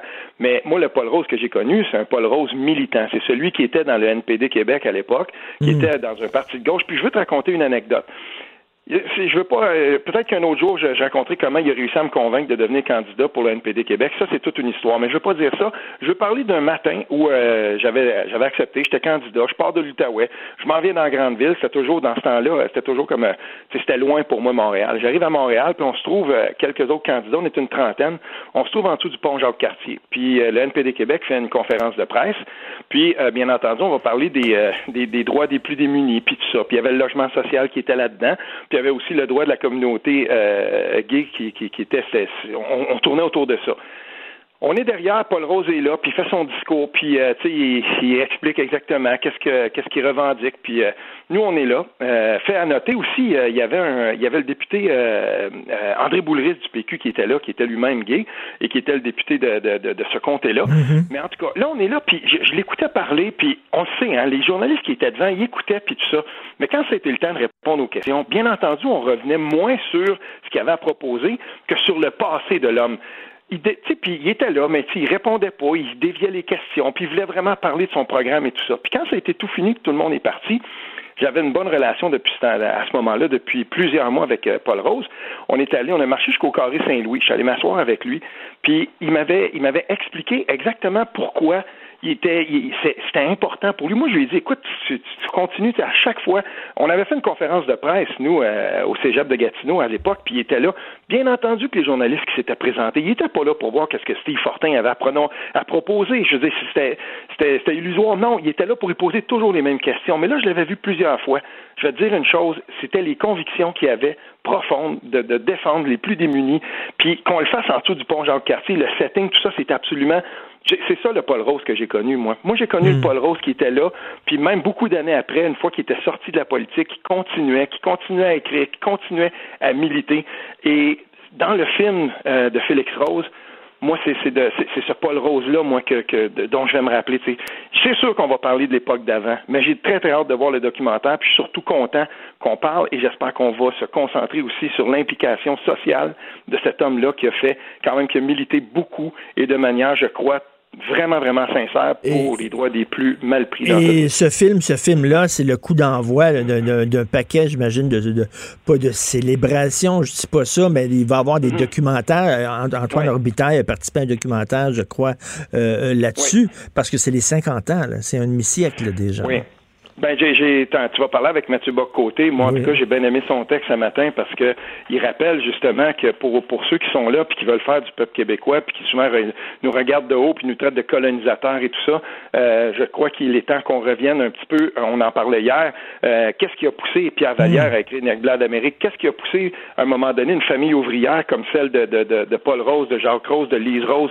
Qu'est-ce qui a poussé tant de gens à cette époque-là, à un moment donné, qui vivaient justement à, je, je- à l'ombre des grosses usines de Montréal, puis qui s'en sortaient jamais, puis qui voyaient leurs parents qui étaient usés à la corde par ces usines-là. Euh, je veux dire, tu sais, on, on, on vient, on n'est pas si loin, on est contemporain de ça. Ça, c'est le, le- ça, c'est la génération de mes parents, puis des tiens aussi, j'imagine, Richard. Ben, tout à fait, tout à fait. Moi, je viens de Verdun, je viens d'un milieu euh, très modeste, ouvrier. Mon père travaillait dans une shop. euh, C'est vraiment, c'est ce milieu-là aussi. Et il faut se rappeler là, à quel point là, euh, on était humiliés, on était, on était les nègres blancs Je suis désolé, là, je sais que ça choque ce, terme-là, mais c'est un, c'est un terme qui est tout à fait juste. Richard. hey, Steve, euh, Steve, tu vas regarder le documentaire, puis on s'en reparlera aussi. Je veux absolument que tu me dises. je veux terminer en disant ceci. Si vous aimez la, si vous aimez la poésie, là, je sais que c'est fait peut-être un, peu amateur et tout ça, là, mais allez voir le documentaire Ton père est un bum. Ça n'a pas rapport avec Paul Rose, ça a rapport avec Denis Vanier. Je l'ai réécouté hmm. hier. Allez voir ce que c'était être justement dans le Longueuil ouvrier, puis qu'est-ce que comment un, poète comme ça se développe et, devient justement presque un poète anarchiste. Allez voir ça. Ben oui, tout un personnage, Denis Vanier. Merci beaucoup, Steve. Merci, salut. Martino, ne ratez plus rien. Cette émission est aussi disponible en podcast dans la bibliothèque balado de l'application ou du site cul.radio. Alors, au Québec, on est en train d'amorcer vraiment une réflexion, pas au Québec, pardon, mais au Canada au complet, on est en train de, d'amorcer une réflexion sur la lutte contre la drogue et on est en train de, de se demander est-ce que ça vaut encore la peine d'investir des millions de dollars euh, pour contrer la vente et la consommation d'un produit qui, de toute façon, va toujours être là, va toujours être en vente, va toujours être consommé. Il y a des chefs de police qui disent que ça ne sert strictement à rien. Il y a le premier ministre de, Colombie-Britannique qui dit qu'il faudrait peut-être réfléchir à une décriminalisation totale de toutes les drogues. Là, il y a des procureurs fédéraux qui sont appelés à éviter les accusations de possession simple de drogue. On m'a parlé avec Jean-Sébastien Fallu, que vous connaissez bien, professeur en psychoéducation à l'Université de Montréal. Salut Jean-Sébastien. Salut. Écoute, euh, premièrement, on va se le dire, les arrestations pour possession simple, il n'y en a plus. Non? Euh, il y en a encore. Euh, c'est malheureusement un outil qui est utilisé encore dans souvent pour les cas, je dirais, euh, de, de, de, profilage. C'est-à-dire qu'on va pas arrêter le PDG dans son salon, là. On va arrêter des jeunes euh, marginaux sur la rue, euh, puis se servir de, de cet outil-là pour inculper. Pour souvent, il n'y a pas juste la possession, mais au contraire, on voit, j'ai pas les chiffres sous la main là mais il y a encore beaucoup d'arrestations pour euh, possession simple de drogue au pays. C'est ça, ça, de possession simple, c'est quoi? C'est d'avoir de la drogue pour ton usage personnel. Mettons, c'est d'avoir euh, un gramme de coke sur toi, là. Euh, je connais pas exactement les quantités pour la coke, hmm. mais je sais que effectivement c'est des quantités comme pour le cannabis c'est 30 grammes là. Euh, c'est pardon c'est 150 grammes à la maison, 30 grammes en public. Euh, c'est ça, c'est des quantités qui sont considérées pour consommation des fins personnelles et non pas de trafic. OK. Écoute, euh, là, euh, on parle, il y a un virage, là, on se pose des questions si on ne devrait pas décriminaliser toutes les drogues. chaque fois qu'on se parle, on parle toujours de l'exemple du Portugal. J'aimerais, pour ceux qui connaissent pas ce qui se passe au Portugal, que tu nous parles de l'exemple du Portugal. Ben, au Portugal, depuis 2001, on a effectivement décriminalisé la possession de toute drogue. Euh, la manière que ça se passe, parce que décriminaliser, ça veut simplement dire qu'on cesse les sanctions criminelles, euh, mais on peut faire toutes sortes de choses là. Euh, et, là-bas, ce qui se passe, c'est que la personne qui est interpellée va rencontrer une commission de la dissuasion de la consommation. C'est quand même assez moraliste, là, moralisateur. qui est constitué d'un juriste, un travailleur social, euh, un médecin ou un psychologue, euh, deux, trois personnes pour évaluer la situation et faire des recommandations. Ça peut être juste une petite tape sur les doigts, recommence pas, ou euh, recommander, référer en traitement. Et, le succès du Portugal semble positif, mais il est difficile à évaluer. et aussi, on ne sait pas si c'est la politique comme telle euh, où et où euh, l'accessibilité à beaucoup de soins et, de traitements qui, est très, mm. très grande là-bas. Euh, c'est pas un modèle qui serait nécessairement facile à importer ici. Puis je suis allé là-bas, c'est pas non plus ah oui? une panacée. Euh, les, les, on rejoint surtout des consommateurs de cannabis dans les grandes villes. Pour ce qui est des autres drogues et dans les petites villes, villages, ça reste quand même là. Peu. euh, Mais, mais Jean, Jean, Jean Sébastien, il n'y a, pas- il y a pas une contradiction parce qu'on continue de mener la guerre aux trafiquants, j'imagine, aux narcotrafiquants. Tu n'as pas le droit d'en vendre.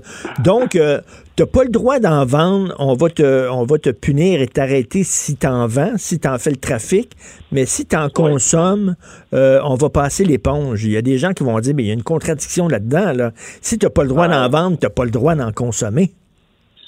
Tout à fait. Puis moi, je suis de ceux-là. C'est d'un point de vue strictement juridique, c'est c'est- c'est assez incohérent d'avoir euh, une forme de tolérance pour un comportement ou d'a- d'a- d'assouplir des, des pénalités pour un comportement, puis de euh, de pas l'avoir ou, même d'aggraver pour l'autre qui, qui, qui est lié, comme la vente effectivement est Ben oui. nécessaire pour la possession. Ben oui. Euh, euh, puis en plus, c'est c'est ça, moi, ben, tu le sais, on en a déjà parlé.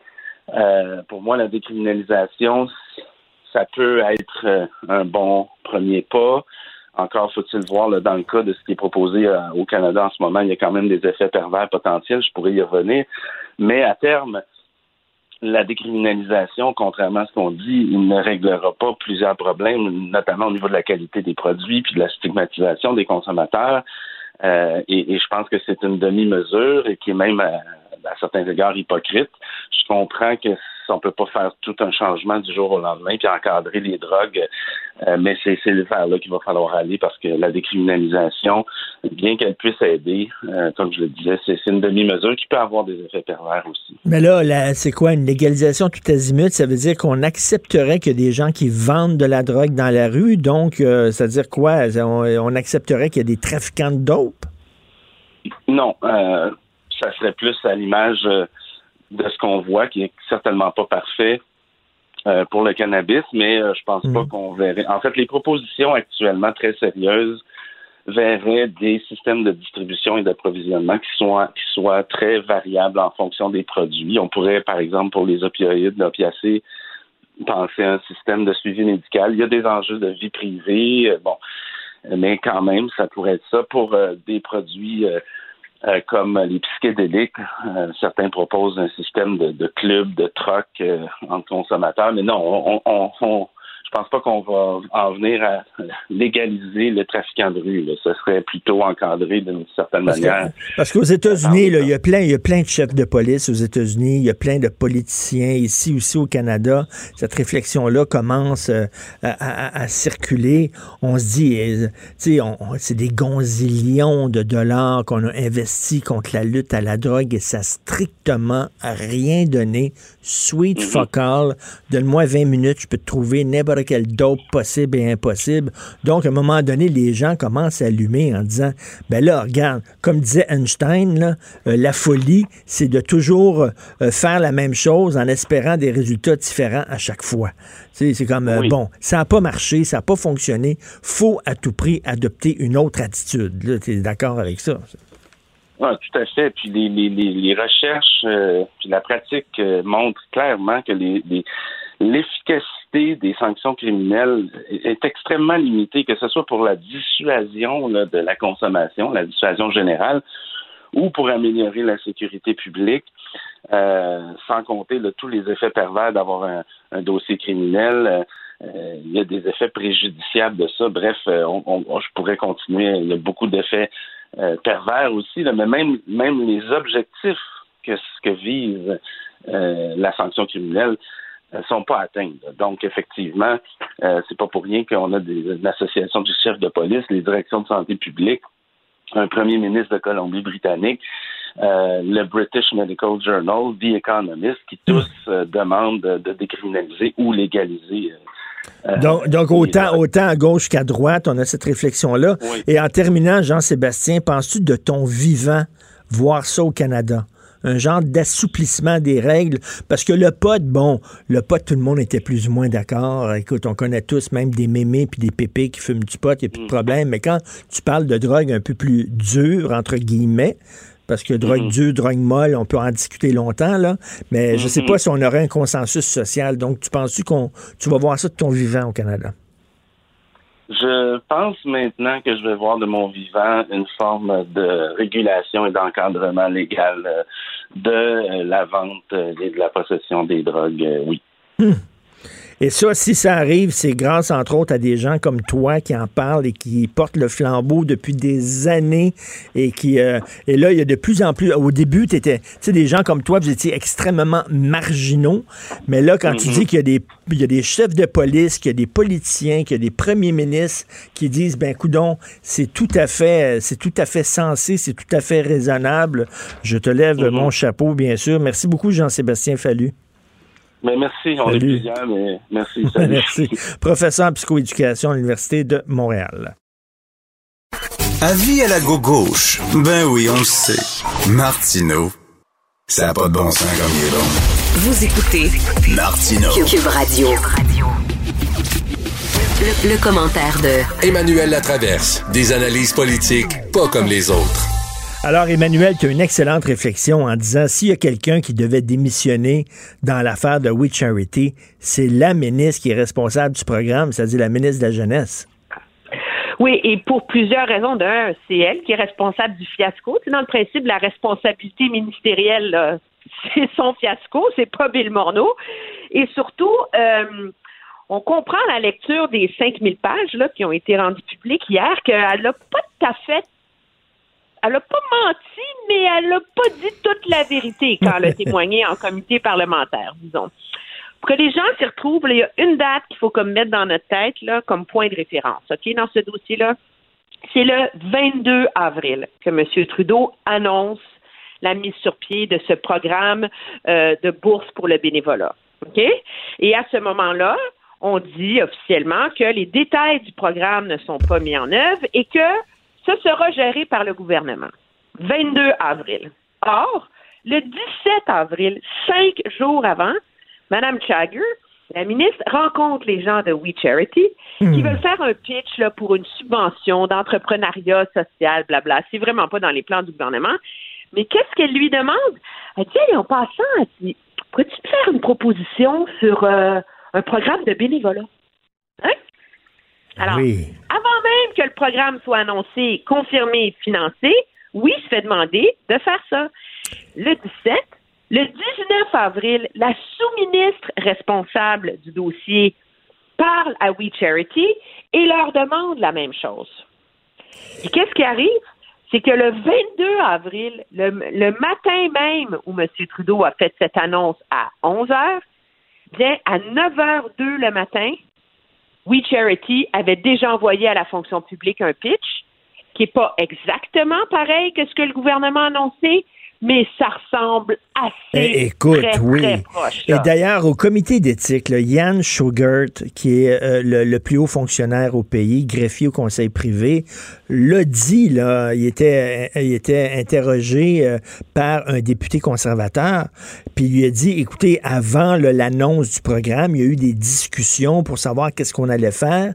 Euh, étaient, étaient présents des hauts fonctionnaires, euh, des gens du bureau du premier ministre, euh, des ministres et effectivement les gens de We Charity euh, ont été euh, consultés parce qu'ils avaient des idées. Donc, attends une minute là. Donc, We Charity participait à la planification d'un programme. Après ça, c'est à eux qu'on leur a demandé de gérer le programme. Hi. C'est ça. Alors, Hi. quand le gouvernement. Alors, il y a deux choses là-dedans. De un, quand M. Trudeau dit que c'est la fonction publique qui a recommandé oui, ça, je veux dire, on peut faire toutes les conspirations qu'on veut, c'est vrai, et ça date d'avant le pitch, OK, de, de We Char- Charity. Pour deux raisons. Parce qu'on mentionne leur nom rapidement parce que il est bien connu des bureaux des ministres. Donc, ça prendrait une, une organisation extérieure, genre oui, que vous connaissez très bien. Et surtout, parce que c'est vrai que la fonction publique jugeait qu'à l'interne, on n'était pas capable de mettre le programme sur pied. Mais le problème dans tout ça, c'est que est-ce qu'il y a eu une réflexion sur c'était quoi les alternatives? Aucune. C'est ça le problème. C'est que oui, a eu de facto une longueur d'avance pour obtenir ce contrat-là. Et même, et même, et même, oui. il n'y a, pas eu d'appel d'offres, mais même la, la façon dont le programme avait été pensé, c'était, c'était sur mesure pour We Charity.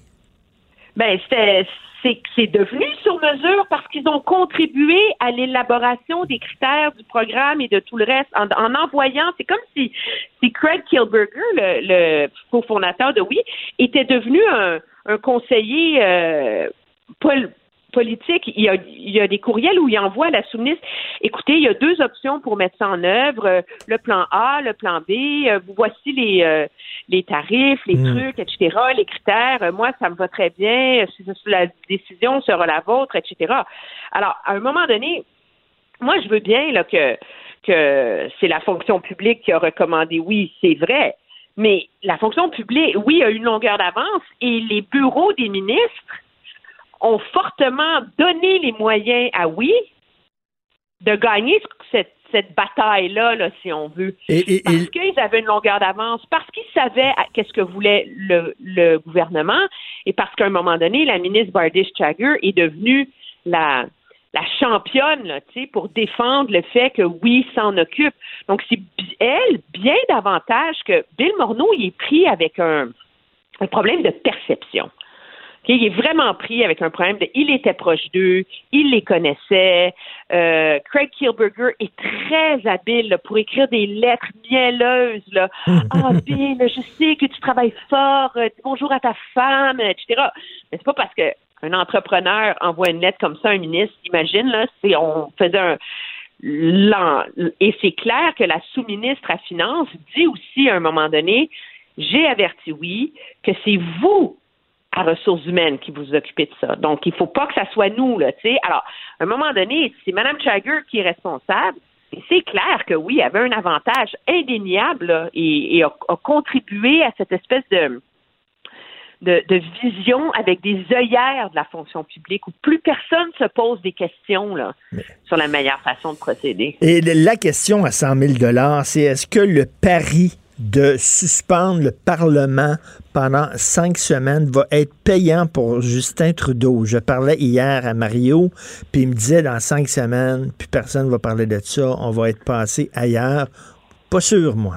Je sais pas. Euh, je suis pas sûre. Euh, à la lumière, je, je t'aurais donné cette réponse-là hier matin à la même heure, si on avait une converse, euh, avant la publication de ces documents-là. Euh, il faut être clair, là, dans ces documents-là, on n'a pas, euh, ce qu'on appelle en anglais le smoking gun, sais, le poteau rose, là, Mm. le courriel d'un ministre qui dit je veux que oui, gère le contrat parce que ce sont mes amis. là. Il n'y a pas ça. Il y a Mais il y a ça. plein de, il y a plein de, de signaux, de questions inquiétantes sur euh, le niveau d'intimité de oui avec certains ministres du gouvernement, avec le fait que les drapeaux rouges ont été mais complètement négligés. Tu sais, je veux dire, oui, au Québec, là, il y a personne qui sait c'est quoi, là. OK? Puis Jean-Yves Duclos, qui est quand même un ministre senior du gouvernement, président du Conseil du Trésor, a soulevé ça dans une réunion du cabinet.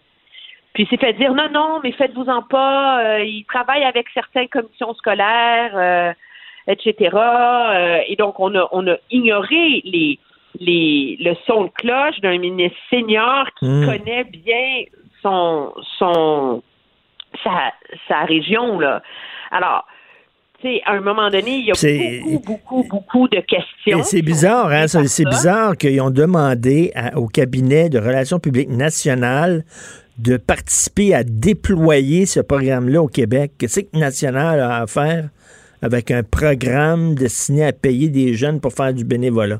Un peu bizarre, ça. Parce qu'à un moment donné, on, s'en fout. Puis ce qui est, intéressant, d'ailleurs, c'est que le ministre Duclos est de ceux qui ont dit, écoutez, pourquoi on fait appel à oui? Le Québec a un réseau hyper bien structuré, hyper bien co- coordonné d'o- d'organismes euh, communautaires. Est-ce qu'il ne faut pas s'a- s'assurer que eux vont mieux réussir, là?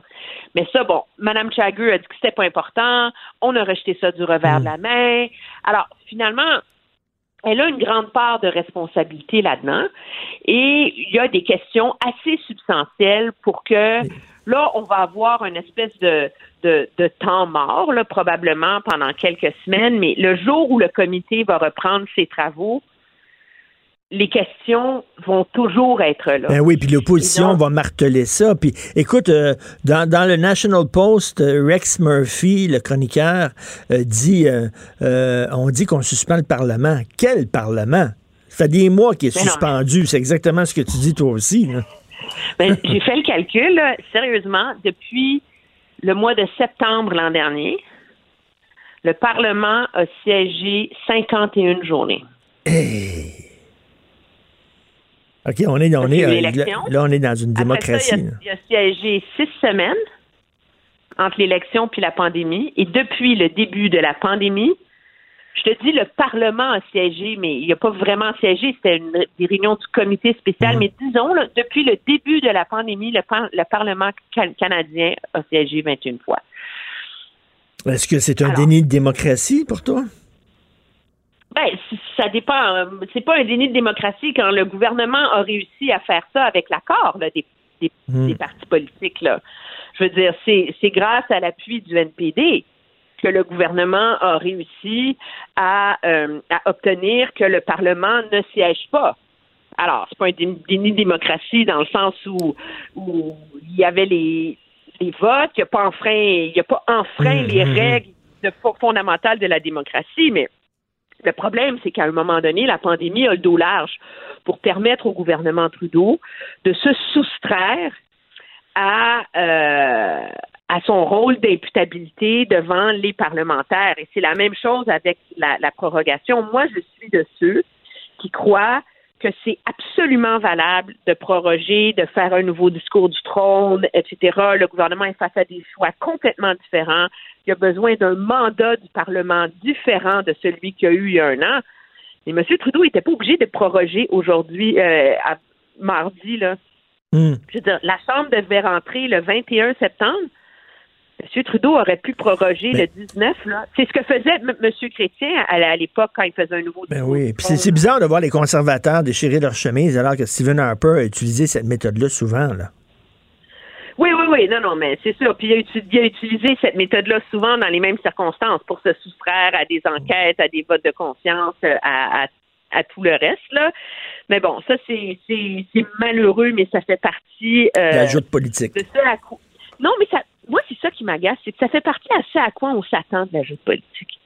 C'est que tu as des partis politiques comme M. Trudeau qui, en 2015, se font élire en disant qu'ils vont respecter la démocratie, etc., etc., etc. Une fois qu'ils sont au pouvoir, ils, oublient une partie de la promesse. Donc, je pense que M. Trudeau fait quand même preuve de moins de cynisme que M. Harper dans des circonstances parallèles, parce qu'il a quand même permis que les documents soient rendus publics euh, juste avant la prorogation, tu sais. Et donc, ils font partie du domaine public. Moi, je peux Mm. te promettre qu'à l'époque de M. Harper, les 5000 pages, on n'en parlerait pas maintenant. Mais ceci étant dit, il s'achète du temps pour réussir à changer la nature du débat national et essayer de, de jauger quel va être l'impact dans l'opinion publique pendant les prochaines semaines des révélations qui sont contenues dans ces documents-là. tu sais. Hmm. Une chose, si je peux me permettre, qui est intéressante par ailleurs, puis ça ne ça n'absout pas le gouvernement Trudeau de sa responsabilité dans ce fiasco monumental. Là. Je pense que dans l'analyse qu'on en fait, il faut voir la vitesse à laquelle le gouvernement accouchait de programmes pendant la pandémie et à quel point c'est vrai que le bureau du ministre des Finances à l'époque, M. Monod, soulevait des drapeaux rouges. Ben, écoutez, êtes-vous sûr que ça va marcher, cette affaire-là? On va pas trop loin. Est-ce que, tu Ah sais, oui. quand tout le monde parle du fameux courriel de la sous-ministre qui décrit ça comme un shit show, donc on oui. bordel total, là, ben justement, là, il y, a, il y a eu plein de drapeaux rouges. Et c'est le fait que le gouvernement a ignoré ces drapeaux rouges-là qui illustre à quel point on s'est aussi servi de la pandémie pour mettre sur pied des programmes payants politiquement. Ben, exactement, exactement. Et c'est ce qu'on reprochait, c'est de penser davantage à sa réélection que de penser à la bonne santé économique du pays. On verra si on, s'en, va en reparler dans cinq semaines, mais moi, je pense que oui. C'est certain que l'opposition va euh, cogner sur le clou. Merci beaucoup, Emmanuel. Ça me fait plaisir. Emmanuel Latraverse, analyste politique. C'est vrai qu'on aime autant qu'on déteste, Martineau, C'est sûrement l'animateur le plus aimé au Québec. Vous écoutez Martineau. Cube Radio. Le, le commentaire de Mathieu Boccoté, dépensé pas comme les autres. Alors, Mathieu, ben, premièrement, euh, joyeux anniversaire. Comment tu te sens avec un an de plus, cher Mathieu? Très heureux, très heureux, très heureux. Euh, J'ai atteint 40 ans. Maintenant, l'objectif, c'est de se rendre à 80. Donc, c'est parfait. Oh, 40 ans! Est-ce que tu sens la crise de la quarantaine? Vas-tu t'acheter une Mustang jaune? Non, pas particulièrement. En fait, j'ai la crise de la quarantaine des intellos à la rigueur, c'est que je vais passer deux fois plus de temps sur Amazon à commander des livres, donc ça va aller. Écoute, 50 ans de la crise d'octobre et euh, euh, pour lancer un peu euh, toutes les, il va y avoir plein de documentaires, de livres, j'imagine, etc., d'émissions de télévision et de radio rappelant cette période agitée de l'histoire du Québec. Il y a vendredi le film Les Roses, un documentaire de Félix Rose, qui est le fils de Paul Rose. Euh, qui tente un peu d'expliquer euh, pourquoi le FLQ est né, quel était le contexte social, le contexte politique à l'époque qui a permis euh, la création d'une bébite comme le FLQ. Et j'aime beaucoup ta chronique d'aujourd'hui, la première phrase. Tu commences tout de suite, d'entrée de jeu, tu dis, je n'ai jamais aimé l'aventure felkiste. Moi, j'ai toujours eu des problèmes avec le FLQ. je trouve que kidnapper quelqu'un, comme ils l'ont fait avec Pierre Laporte, alors qu'il était euh, en plein jour devant sa demeure en train de jouer au ballon avec son enfant, euh, de kidnapper James Richard Cross. Euh, je trouve ça inexcusable. D'ailleurs, René Lévesque avait des mots très durs envers le FLQ. Et bon, est-ce que c'est un, est-ce que c'est une apologie du FLQ, ce, documentaire Non, non, pas du tout. C'est particulier, hein, parce que Félix Rose, c'est le fils de Paul Rose, justement, c'est qui est la, principale figure, on pourrait dire, des événements d'octobre du côté du FLQ. c'est lui qui a incarné ce combat. Et c'est particulier parce que le, point de départ du film, c'est le, jeune Félix qui raconte qu'il apprend que son père, euh, il est assez jeune, il apprend que son père était lié aux événements d'octobre et à, la mort d'un homme. Et euh, on lui explique qu'il est lié à ça, puis il ne le croit pas. Il dit Mon père ferait pas de mal à une mouche. Donc, il y a une forme de point d'interrogation fondamentale dans sa vie, c'est-à-dire c'est son père, il l'aime, il l'admire, ce qui est la, vertu filiale la plus élémentaire. La piété filiale est une vertu essentielle, mais au même moment, il cherche à comprendre. Euh, il se reconnaît dans le combat sur le plan global, national, mais il, euh, il a la perplexité de tout le monde, pour le dire hmm. poliment, devant les gestes. Et dans le film, donc, cherche à comprendre ce comment, et cherche à se mettre dans l'état d'esprit de ceux qui, à un moment donné dans l'histoire du Québec, se sont dit que le, le, changement n'allait pas assez rapidement, qui se sont laissés happer par la mystique révolutionnaire, qui se sont laissés enivrer par la mystique de la violence révolutionnaire, et euh, sans complaisance, mais sans, euh, évidemment, on devine sans, sans passer au lance-flamme, mais sans complaisance. Donc, il pose des questions franches, notamment à Jacques Rose, qui est le frère de Paul, des questions claires pour dire comment vous avez pu aller jusque-là. Euh, il pose la question clairement. Hmm. il y a eu mort d'homme. Mais à travers ça, c'est l'occasion magnifique de faire un portrait de, du Québec de ces années-là, de la misère de ceux qu'on appelait les Canadiens français, de la domination qu'ils subissaient, de l'humiliation qui était la leur. ça permet de relativiser. donc, donc, donc, excuse-moi, comprendre, mais pas justifier.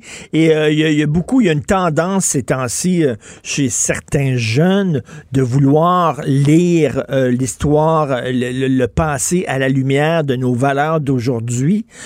c'est pas ce que tente de faire Félix Rose. Au contraire, il essaie de se mettre justement à l'époque, comment les gens pensaient à l'époque, quelle était la situation des Canadiens français à l'époque et pourquoi le FLQ est venu au monde. Puis je trouve que c'est une démarche sacrément intéressante. Là. Ben, tu sais, il y, a la formule, je pense que c'est dans c'est Leclerc, dans une de ses chansons, dans La Louette en colère, porteur d'eau, sieur de bois, locataire et chômeur dans son propre pays. Le portrait qui nous est fait des euh, Canadiens français qui étaient véritablement, qui étaient dans une situation d'humiliation, les ouvriers canadiens français de l'Est de Montréal et ainsi de suite, c'est quelque chose. Et euh, donc, une, situation coloniale, faut bien le dire. Et aujourd'hui, c'est pour ça que je me permets de faire de l'évoquer, euh, des espèces de pseudo-antiracistes nous disent oui, mais ils ont, un privilège blanc. C'est-à-dire que c'est génial. Ils, n'ont pas souffert autant que ceux qu'on appelle les racisés parce qu'ils étaient blancs. Et là, on a envie de leur dire, ça vous tenterait de vous plonger dans l'histoire autrement qu'à travers votre espèce de petit manuel d'antiracisme officiel, puis d'aller voir, se pourrait-il, par exemple, que les Irlandais, quand ils étaient dominés par les Anglais, euh, c'était pas, c'était pas Jojo être Irlandais même s'ils étaient blancs. Les Canadiens français qui étaient dominés à l'époque dans leur propre pays, c'était pas Jojo, même s'il était blanc. Et ce qui est intéressant, donc le film nous plonge dans ce, cet état d'esprit. Il retrace une aventure, il voit à quel moment elle bascule, et comme je dis, il, se tient dans cet espace très, très, euh, très particulier, c'est-à-dire il n'est pas complaisant, mais il n'est pas non plus dans la, on, s'en doute, dans le dénigrement de son père. Il cherche à comprendre comment ils ont pu aller jusque-là. Et il y a un passage qui est intéressant aussi, euh, très particulier, c'est ensuite de 70 à 82, c'est-à-dire euh, le, quand Paul Rose, notamment, euh, Jean Rose, il était aussi, mais quand Paul Rose est en prison, et il cherche à voir le parcours du prisonnier. Donc, comment, comment va-t-il traverser l'épreuve de la prison? Comment va-t-il traverser cette épreuve absolument insoutenable. Mais euh, donc, là, il, découvre son père à travers un moment de sa vie où il se vit comme prisonnier politique. Ah, c'était le mot de l'époque. Mmh. Et à travers tout ça, puis moi, je le redis, puis tu as raison, c'est le premier, premier passage de mon, mon texte. Moi, l'aventure fait le kiss. Je, je sais qu'il y a des gens pour qui, pour un Falardeau, par exemple, il y avait quelque chose d'héroïque là-dedans. Et moi, je j'ai jamais été capable d'y voir ça. Dans une société démocratique, moi, une société libérale où on peut se faire élire, on peut faire avancer nos, nos causes au Parlement, pour moi, la violence, c'est une forme de tabou fondamental autour de la violence politique. Et ce tabou-là, j'y tiens, ça ne doit jamais être euh, permis. Donc, on ne doit pas autoriser symboliquement la violence politique. Une fois que c'est dit dans la mesure où elle a eu lieu, il faut chercher à comprendre ce qui s'est passé. Et donc, sans nous réconcilier avec l'aventure Felkis, qui n'est pas l'objectif, ça nous permet simplement de comprendre ce qu'il y avait dans la tête de ces jeunes hommes qui ont cru que la révolution armée était la, la seule voie de sortie. C'est ça. Ça permet de comprendre un peu mieux un moment de notre histoire. Et un moment de notre histoire dont on parle peu malheureusement dans, dans les écoles. Euh, là, on, bon, bon, on voit les, les succès avant le Cirque du Soleil, à, à, avant, avant, avant SNC-Lavalin, Bombardier, etc. Mais tu sais, bon, on croit que le Québec a toujours euh, pu s'affirmer, épanoui, etc. Euh, lorsque tu lis Nègre blanc d'Amérique, le Pierre Vallière vivait dans des, dans des conditions épouvantables. Ouais. D'une pauvreté. Ouais, mais, mais, mais, mais, tu vois, le, moment où on est rendu aujourd'hui, c'est qu'on est dans un environnement idéologique tellement toxique, tellement dominé par le politiquement correct, l'antiracisme, entre guillemets, à l'américaine, qu'on ne peut même plus nommer Nègre blanc d'Amérique, le titre de ce livre, sans avoir d'un coup les, les commissaires politiques de l'antiracisme militant qui sont là pour dire Oh, vous n'avez pas le droit de dire ça. On l'a vu à Radio-Canada avec Wendy Mesley. On l'a vu euh, à Concordia avec une professeure qui a une véritable cabale pour la faire virer parce qu'elle a nommé le titre du livre. Donc, c'est comme si les Québécois ne pouvaient plus nommer leur histoire à travers les œuvres qui ont fait leur histoire et leur expérience historique, parce qu'apparemment, ça consisterait à faire violence symbolique à d'autres. On est dans un moment où aujourd'hui, on se fait voler véritablement notre histoire mmh. par des militants, des idéologues qui ne tolèrent plus que nous, nous racontions notre histoire au, comme si on avait vraiment souffert. Or, le fait est qu'il y a une souffrance fondamentale dans l'histoire du peuple québécois, qui est celle d'un peuple conquis, dominé, humilié, mmh. qui s'est redressé à moitié, au trou encore, mais pas complètement. et, quand on quand on se tourne vers cette période de notre histoire, ça permet tout simplement de comprendre aussi les œuvres qui sont liées à cette période. Parce qu'à partir du moment où on chasse la, la, le fait qu'on a été colonisé de notre conscience collective, ben, je dirais qu'il y a à peu près toute la chanson des années 60-70 qui devient incompréhensible. La bite Tibi. Comment on peut comprendre la bite Tibi comme chanson si on n'est pas conscient de ce que voulait dire l'époque de la, la colonisation d'Abitibi, si on n'est pas conscient euh, de la situation d'exploitation des nôtres pendant si longtemps? Donc, le, le, le détour par l'histoire oui. permet de comprendre notre propre production culturelle. Et L'histoire. Ben oui, absolument. Et quoi le, le, le, poème et, et, la formule. selon moi, il y a un avant puis un après au point de vue de la culture au Québec. Le Speak White a été un coup de tonnerre. Là. Même, tu, je le réécoute régulièrement sur YouTube et j'ai le poil au garde à vous sur, sur les bras. C'est un moment extrêmement important du Québec. Là. Oui, puis qui nous montre comment, d'ailleurs, le mouvement, une partie du mouvement national à l'époque cherchait à internationaliser sa lutte sur le signe de la décolonisation. En général, il y a toujours plusieurs courants dans le, dans, dans, le mouvement national. Il y a ceux qui étaient plus de tendance gaulienne, le centrisme gestionnaire. De l'autre côté, il y avait la dimension révolutionnaire. Tous ces gens-là convergeaient autour de l'idée du pays. Et, et j'ai tendance à croire, mais ça, c'est un des graves problèmes des temps présents, c'est l'inculture historique. Euh, J'en suis à venir. Personnellement, quand je vois des gens dire des conneries, je me dis désormais, avant de croire qu'ils sont malveillants, faisons l'hypothèse qu'ils sont incultes. Euh, L'inculture explique beaucoup de choses, et ça, on, on, le constate. Mais... Les, les, événements d'octobre, euh, la poésie québécoise de l'époque, la chanson québécoise de l'époque, tout cela nous devient incompréhensible, donc on se permet de dire à leur sujet bien les sottises. Mais que tu me donnes envie de voir ce film-là, j'ai vraiment le goût de le voir, donc euh, j'irai le voir, puis on s'en reparlera, parce que j'ai le bonheur de discuter avec toi tous les jours. Ton texte s'intitule Autant des Québécois humiliés, et vous devez absolument lire ça. Merci Mathieu, et encore joyeux anniversaire. Au grand plaisir, à demain. Salut.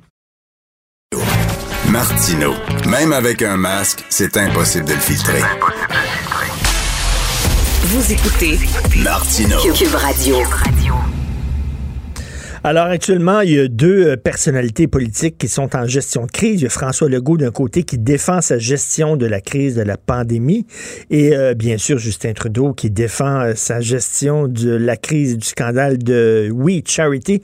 Nous allons parler avec Richard Thibault, président de RTCOM, spécialiste en gestion de crise, pour savoir, selon lui, est-ce qu'il s'en tire bien les deux. Bonjour Richard Thibault. Salut Richard, comment ça va ce matin? Ben, ça va très bien. Justin Trudeau, là, de, de tirer à sur le Parlement pendant cinq semaines euh, en disant que c'est à cause de la pandémie, il n'y a personne qui croit ça. Là. Ben, non seulement il n'y a personne qui croit ça, mais c'est surtout que pendant ces cinq semaines-là, euh, le gouvernement sera pas vraiment là pour se défendre. Hein. C'est les règles du jeu qui a établi. Et puis là, il n'y a plus de période des questions, plus de rien. Alors là, on va continuer à creuser pour peu qu'on soit capable de trouver des choses dans les documents qui ont été déposés. Je sais pas si tu as vu, il y a une photo ce matin dans un dans un journal que j'ai vu passer à un moment donné où tu vois les pages où les trois quarts de la page sont caviardés en Ben noir, où tu vois même pas de quoi il est question. Alors, il a- on ne sait pas tout, puis on va en apprendre d'autres, puis on, on est en train de réaliser que finalement, il y en a qui essayent d'apprendre d'une crise à l'autre à s'en sortir, puis il y en a d'autres qui, au contraire, euh, semblent prendre plaisir, plaisir à se mettre les deux pieds dedans. Mais, que- mais qu'est-ce qu'ils ont à cacher? C'est pas des documents qui parlent de la sécurité du pays. C'est des documents sur l'octroi d'un l'octroi d'un contrat. Comment ça, c'est caviardé comme ça? On a l'impression d'être en Corée du Nord. Tu as absolument raison, mais rappelle-toi quand même qu'à un certain moment donné, il y a quelques semaines, mois, je ne sais pas la date exacte, je repensais à ça. J'écoutais, euh, j'écoutais Emmanuel tout à l'heure, puis je, je- je me suis souvenu de, de, de, de, de, ce dont je vais te parler. C'est-à-dire que à un moment donné, il y a eu le premier ministre qui est allé défendre ses crédits au Parlement. À un moment donné, il était question de ce dossier-là ou de ce projet-là. C'est quand même 900 millions qu'on voulait donner euh, d'argent à, à des bénévoles. Alors donc, on payait des bénévoles. Ah, tu te rappelles, c'était ça qui était le principe de ce programme-là. Personne ne comprenait où est-ce qu'on s'en allait avec oui. qui. Même Trudeau lui-même, rappelle-toi, à l'époque, il était tout confus, tout mêlé. Puis là, finalement, à la fin, on a décidé d'aller de l'avant. On ne savait pas trop pourquoi, mais bon. euh, alors, c'est un peu ça, cette histoire-là. Ça a commencé comme ça. Et quelques semaines après, ben, c'est là qu'on a appris avec Oui euh, Charity, le fameux, fameux groupe en question dont on parle tant, euh, que finalement, le dossier est allé beaucoup plus loin. Et ce matin, il y a des analyses qui sortent un petit peu partout, qui commencent à nous apprendre que finalement, ben, euh, contrairement peut-être à ce qu'on a connu au Québec, où finalement le premier ministre a appris qu'on ne faisait pas ce qu'on voulait avec la machine des fonctionnaires, ben on apprend qu'au fédéral, la machine des fonctionnaires s'était pliée, puis il avait marché sur, la strap, comme on dit en bon latin, pour être capable de faire l'affaire des politiciens. Alors donc, c'est deux crises, mais deux crises diamétralement opposées. Dans un cas, on n'a pas été capable d'amener la machine où on voulait l'amener, et puis dans l'autre cas, ben, au contraire, la machine s'est pliée à ce que les politiciens voulaient obtenir. Alors, Ben, c'est pour ça qu'on va continuer à creuser cette Ben oui, ben oui, tout à fait. Donc, lui, il se débat comme un diable dans l'eau bénite et on verra si son pari de tirer à plat sur le gouvernement pendant cinq semaines va être payant. Il y a des gens qui disent dans cinq semaines, on va l'avoir oublié. Il y en a d'autres qui disent Ouais. non, non, non, on va continuer à en parler. On verra ça. De l'autre côté, François Legault qui semble dire si ça n'a pas fonctionné, c'est pas à cause du gouvernement, c'est parce qu'il y a des gens qui n'ont pas suivi nos directives. Puis là, la prochaine fois, ils vont être imputables. Puis s'ils ils font pas ce qu'on leur dit de faire, euh, c'est eux autres, ils vont devoir rendre des comptes. Donc, ils s'en lavent les mains, puis ils pelletent ça. S'il y a eu des problèmes dans, dans, dans la pandémie, c'est de la faute euh, euh, des hauts fonctionnaires, c'est de la faute des directeurs d'établissements de santé, etc. Est-ce que c'est c'est une façon de gérer la crise? C'est un peu, un peu court comme. Euh, je comprends très bien qu'on fait de la politique puis qu'on défend une position et on s'entend tous pour dire que François Legault a géré cette crise-là quand même bien compte tenu du contexte et tout le reste. On est tous d'accord avec ça. Mais là, il en demeure pas moins que là, on commence à faire de la politique avec ce dossier-là et là, on se retranche dans des positions qui sont un peu boiteuses. Hein. On- je pense qu'on a tous appris une chose, c'est que quand on a cou- quand, quand, quand, quand on a une crise à gérer, c'est pas c'est pas parce qu'on a déjà géré une crise une fois qu'on est devenu un expert en gestion de crise. Et moi, je pense que c'est un peu ça l'erreur que François Legault a fait. Il a laissé aller le ministère en se disant le ministère de la Santé a déjà géré ce genre de crise-là, c'est déjà donné un plan de match, on sait où on s'en va, puis normalement, on aurait dû commencer à y penser. Rappelle-toi, Richard, on en parlait ensemble, toi et moi, dès le mois de janvier, on se disait, attention, ça sent bien, cette crise-là, ça a l'air de rien, mais voyons voir. Et bon, puis rappelle-toi, c'est ce qu'on se disait. Alors donc, c'est pas nouveau. Mais j'ai l'impression que le gouvernement s'est un peu reposé sur le gouvernement en se disant, ben écoutez, une crise de, de cette nature-là, le H1N1 à l'époque, comme on l'appelait, on a déjà géré ça, on s'était donné un plan de match. Mais voilà que le problème, c'est que la crise, euh, c'est pas nous qui la commandons. Hein. Nous, on doit réagir à la crise, puis idéalement l'avoir anticipé. Alors donc, on se disait, on va vider les hôpitaux, toutes les personnes âgées, on les envoie dans les foyers de personnes âgées, les CHSLD, on vide les hôpitaux, parce que quand ça va partir cette histoire-là, ça va être l'enfer, les hôpitaux vont être pleins, alors que finalement, ben, en agissant comme on le fait, on a euh, transplanté la crise dans les CHSLD avec le résultat que on connaît aujourd'hui, alors que je dis pas que Ben dans les hôpitaux, on, on, bon, on, s'assoyait sur nos mains là, on, travaillait puis il y avait des mais euh, moi je pense que dans le fond la vraie crise ça a été dans les CHSLD qu'elle a été vécue, tandis que les hôpitaux ont été relativement tranquilles. Alors donc c'est pas parce qu'on a géré une crise une fois qu'on devient un expert en gestion de crise. Et, c'est bizarre de dire de la part de François Legault en disant euh, nous autres on avait des directives puis ils n'ont pas été suivies puis là euh, c'est de leur faute à eux autres. À un moment donné, tes premiers ministres, c'est toi qui es imputable. là. C'est toi qui tu gérais. comprendras là. une chose aussi, tu sais, Richard, honnêtement, toi et moi, là, puis la boîte à bois, là, on en a connu plusieurs politiciens qui se faisaient élire puis qui arrivaient au pouvoir en pensant changer le monde, puis qui ont réalisé que les machines administratives, puis les ministères, puis les organisations de fonctionnaires, là, c'est gros, c'est pesant, c'est lourd, ça se déplace pas facilement, on fait pas ce qu'on veut avec ça, et tu sais, c'est pas comme de diriger une entreprise, là, où tu as 300-400 employés, puis que le président se lève un matin, puis il décide qu'on tourne à droite, puis tout le monde passe à droite, parce que ceux qui ne le font pas se retrouvent sans job. C'est pas de même que ça marche une machine publique. Alors donc, je veux dire, je pense que le gouvernement l'a appris en tout cas, malgré lui, mais l'a appris, euh, l'a appris à la dure qu'effectivement, on ne faisait pas ce qu'on voulait et que euh, en agissant comme on l'a fait, ben oui, on s'était donné un plan de match, mais la crise n'a pas frappé là où on l'attendait. Qu'est-ce que tu veux que je te dise? Alors donc, euh, Legault avait raison quand il disait on construit l'avion pendant qu'on est dedans puis qu'on est en plein vol. Ben exactement. Là. Puis je pense que les gens, en général, les Québécois, même si on reconnaît qu'il y a eu effectivement, il y a eu bon des problèmes pendant. Entre autres, moi, je reviens pas que les gens euh, rentraient dans les CHSLD, sortaient, allaient dans un autre CHSLD. Ça, c'était le gros, gros, gros problème que les préposés pouvaient se promener d'un CHSLD à l'autre. Ça, ça aurait dû dès le départ dire ben non. Ça a été assigné à un CHSLD, puis c'est tout. Sauf que pour faire ça, Richard, rappelle-toi, il faut que tu aies le luxe d'avoir une, une main-d'œuvre nombreuse à ta disposition, ce qui n'était pas le cas. Et ce qu'on a oublié dans cette crise-là, c'est que quand une crise de cette nature-là va se déclencher, ça devient rapidement un problème de gestion des ressources humaines. Pourquoi? Les gens veulent pas rentrer au travail. Soit qu'ils sont malades eux-mêmes, soit qu'ils veulent s'occuper des gens chez eux qui sont malades, ou encore ils veulent pas aller travailler parce qu'ils veulent pas l'attraper. Ben oui. Alors donc, comme c'était là qui était le nid principal de la crise, ben il y a beaucoup qui ne se sont pas présentés. Le gouvernement s'en est pas caché non plus. Le- D'ailleurs, on le voit, là, il manque de profs, là, parce qu'il y a plein de profs, ça leur tente pas d'aller enseigner. Là. Est-ce qu'on peut leur en vouloir? Ben absolument pas. Des propos, des propos très éclairants. Merci beaucoup, Richard Thibault. Ben, Merci. à la prochaine, mon ami Richard. Salut, et, très euh, intéressant. Porte-toi bien d'ici là. Merci beaucoup, Richard Thibault, président de RTCOM, spécialiste en gestion de crise. Je t'entends, euh, euh, Benoît, il y, a, il y a un extrait de ton show qui circule pour euh, faire de la pub, où tu prends la défense du ministre Roberge en disant j'ai lu son livre. Moi aussi, je l'ai lu, le livre du ministre puis C'est un Christy de bon livre sur Ben oui. l'éducation. Je Ben pourrais oui. signer mon, mes initiales. Sébastien Prou? Non. C'est une honte. C'est gênant avec des fautes de français. Avec, avec, sais-tu quoi? Il faudrait que les parents s'impliquent. Il faudrait que, et jamais il dit, le Parti libéral a coupé un milliard en 10 ans dans le système de santé. Et ce livre-là, moi, je voulais l'avoir en entrevue. Il est allé à Philippe, euh, à Jean-Philippe Potier en entrevue. Puis, euh, je pense que c'est en masse ce qu'il pouvait faire. Mais, mais c'est vrai que le livre de Jean-François Roberge, tu trouves qu'on est trop critique là, envers, euh, envers le, le ministre du Non, c'est, je trouve qu'on lui demande de répondre à des questions qu'on se pose partout sur la planète. Ben oui. Tu sais, aux États-Unis, c'est le même débat. Comment on fait la rentrée scolaire? comment on assure la sécurité et la santé des profs, du personnel enseignant, des petits pits? Est-ce que les, là, tu vois ce qui sort là, de l'OMS, il y a eu un avertissement. Les gens en Asie, au Japon, en Australie, c'est les gens de 20, 30, 40 ans qui sont atteints par le. Ils n'ont pas de symptômes. Ils ont des symptômes modérés à graves.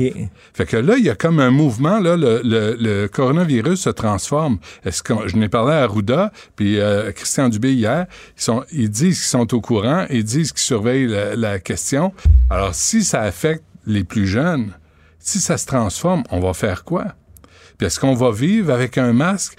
Ben, c'est quoi? Quand il y a des éclosions de gastro, faudrait peut-être qu'on apprenne à vivre avec un masque puis en revenir du masque. Tu comprends-tu les, les, les, les, parents qui veulent pas envoyer leurs enfants à l'école, oui. qui sont craintifs? Ben, certains, surtout s'ils ont des problèmes de santé, puis surtout s'ils pensent que, surtout s'ils sont pas rassurés dans le processus, de, de, de la rentrée scolaire, ils vont être assis comment, ils vont, ils vont échanger de quelle façon, tu sais, puis tu peux pas demander aux enfants de se comporter en robot de marcher droit. Non, mais, qu'est-ce que tu fais, mettons, si un enfant, là, on en parlait tantôt avec le Doc Mayo un peu plus tôt. Qu'est-ce que tu fais si un enfant qui, lui, il porte pas son masque, là? Ou qui mord, moi, là, moi, moi j'ai des allergies.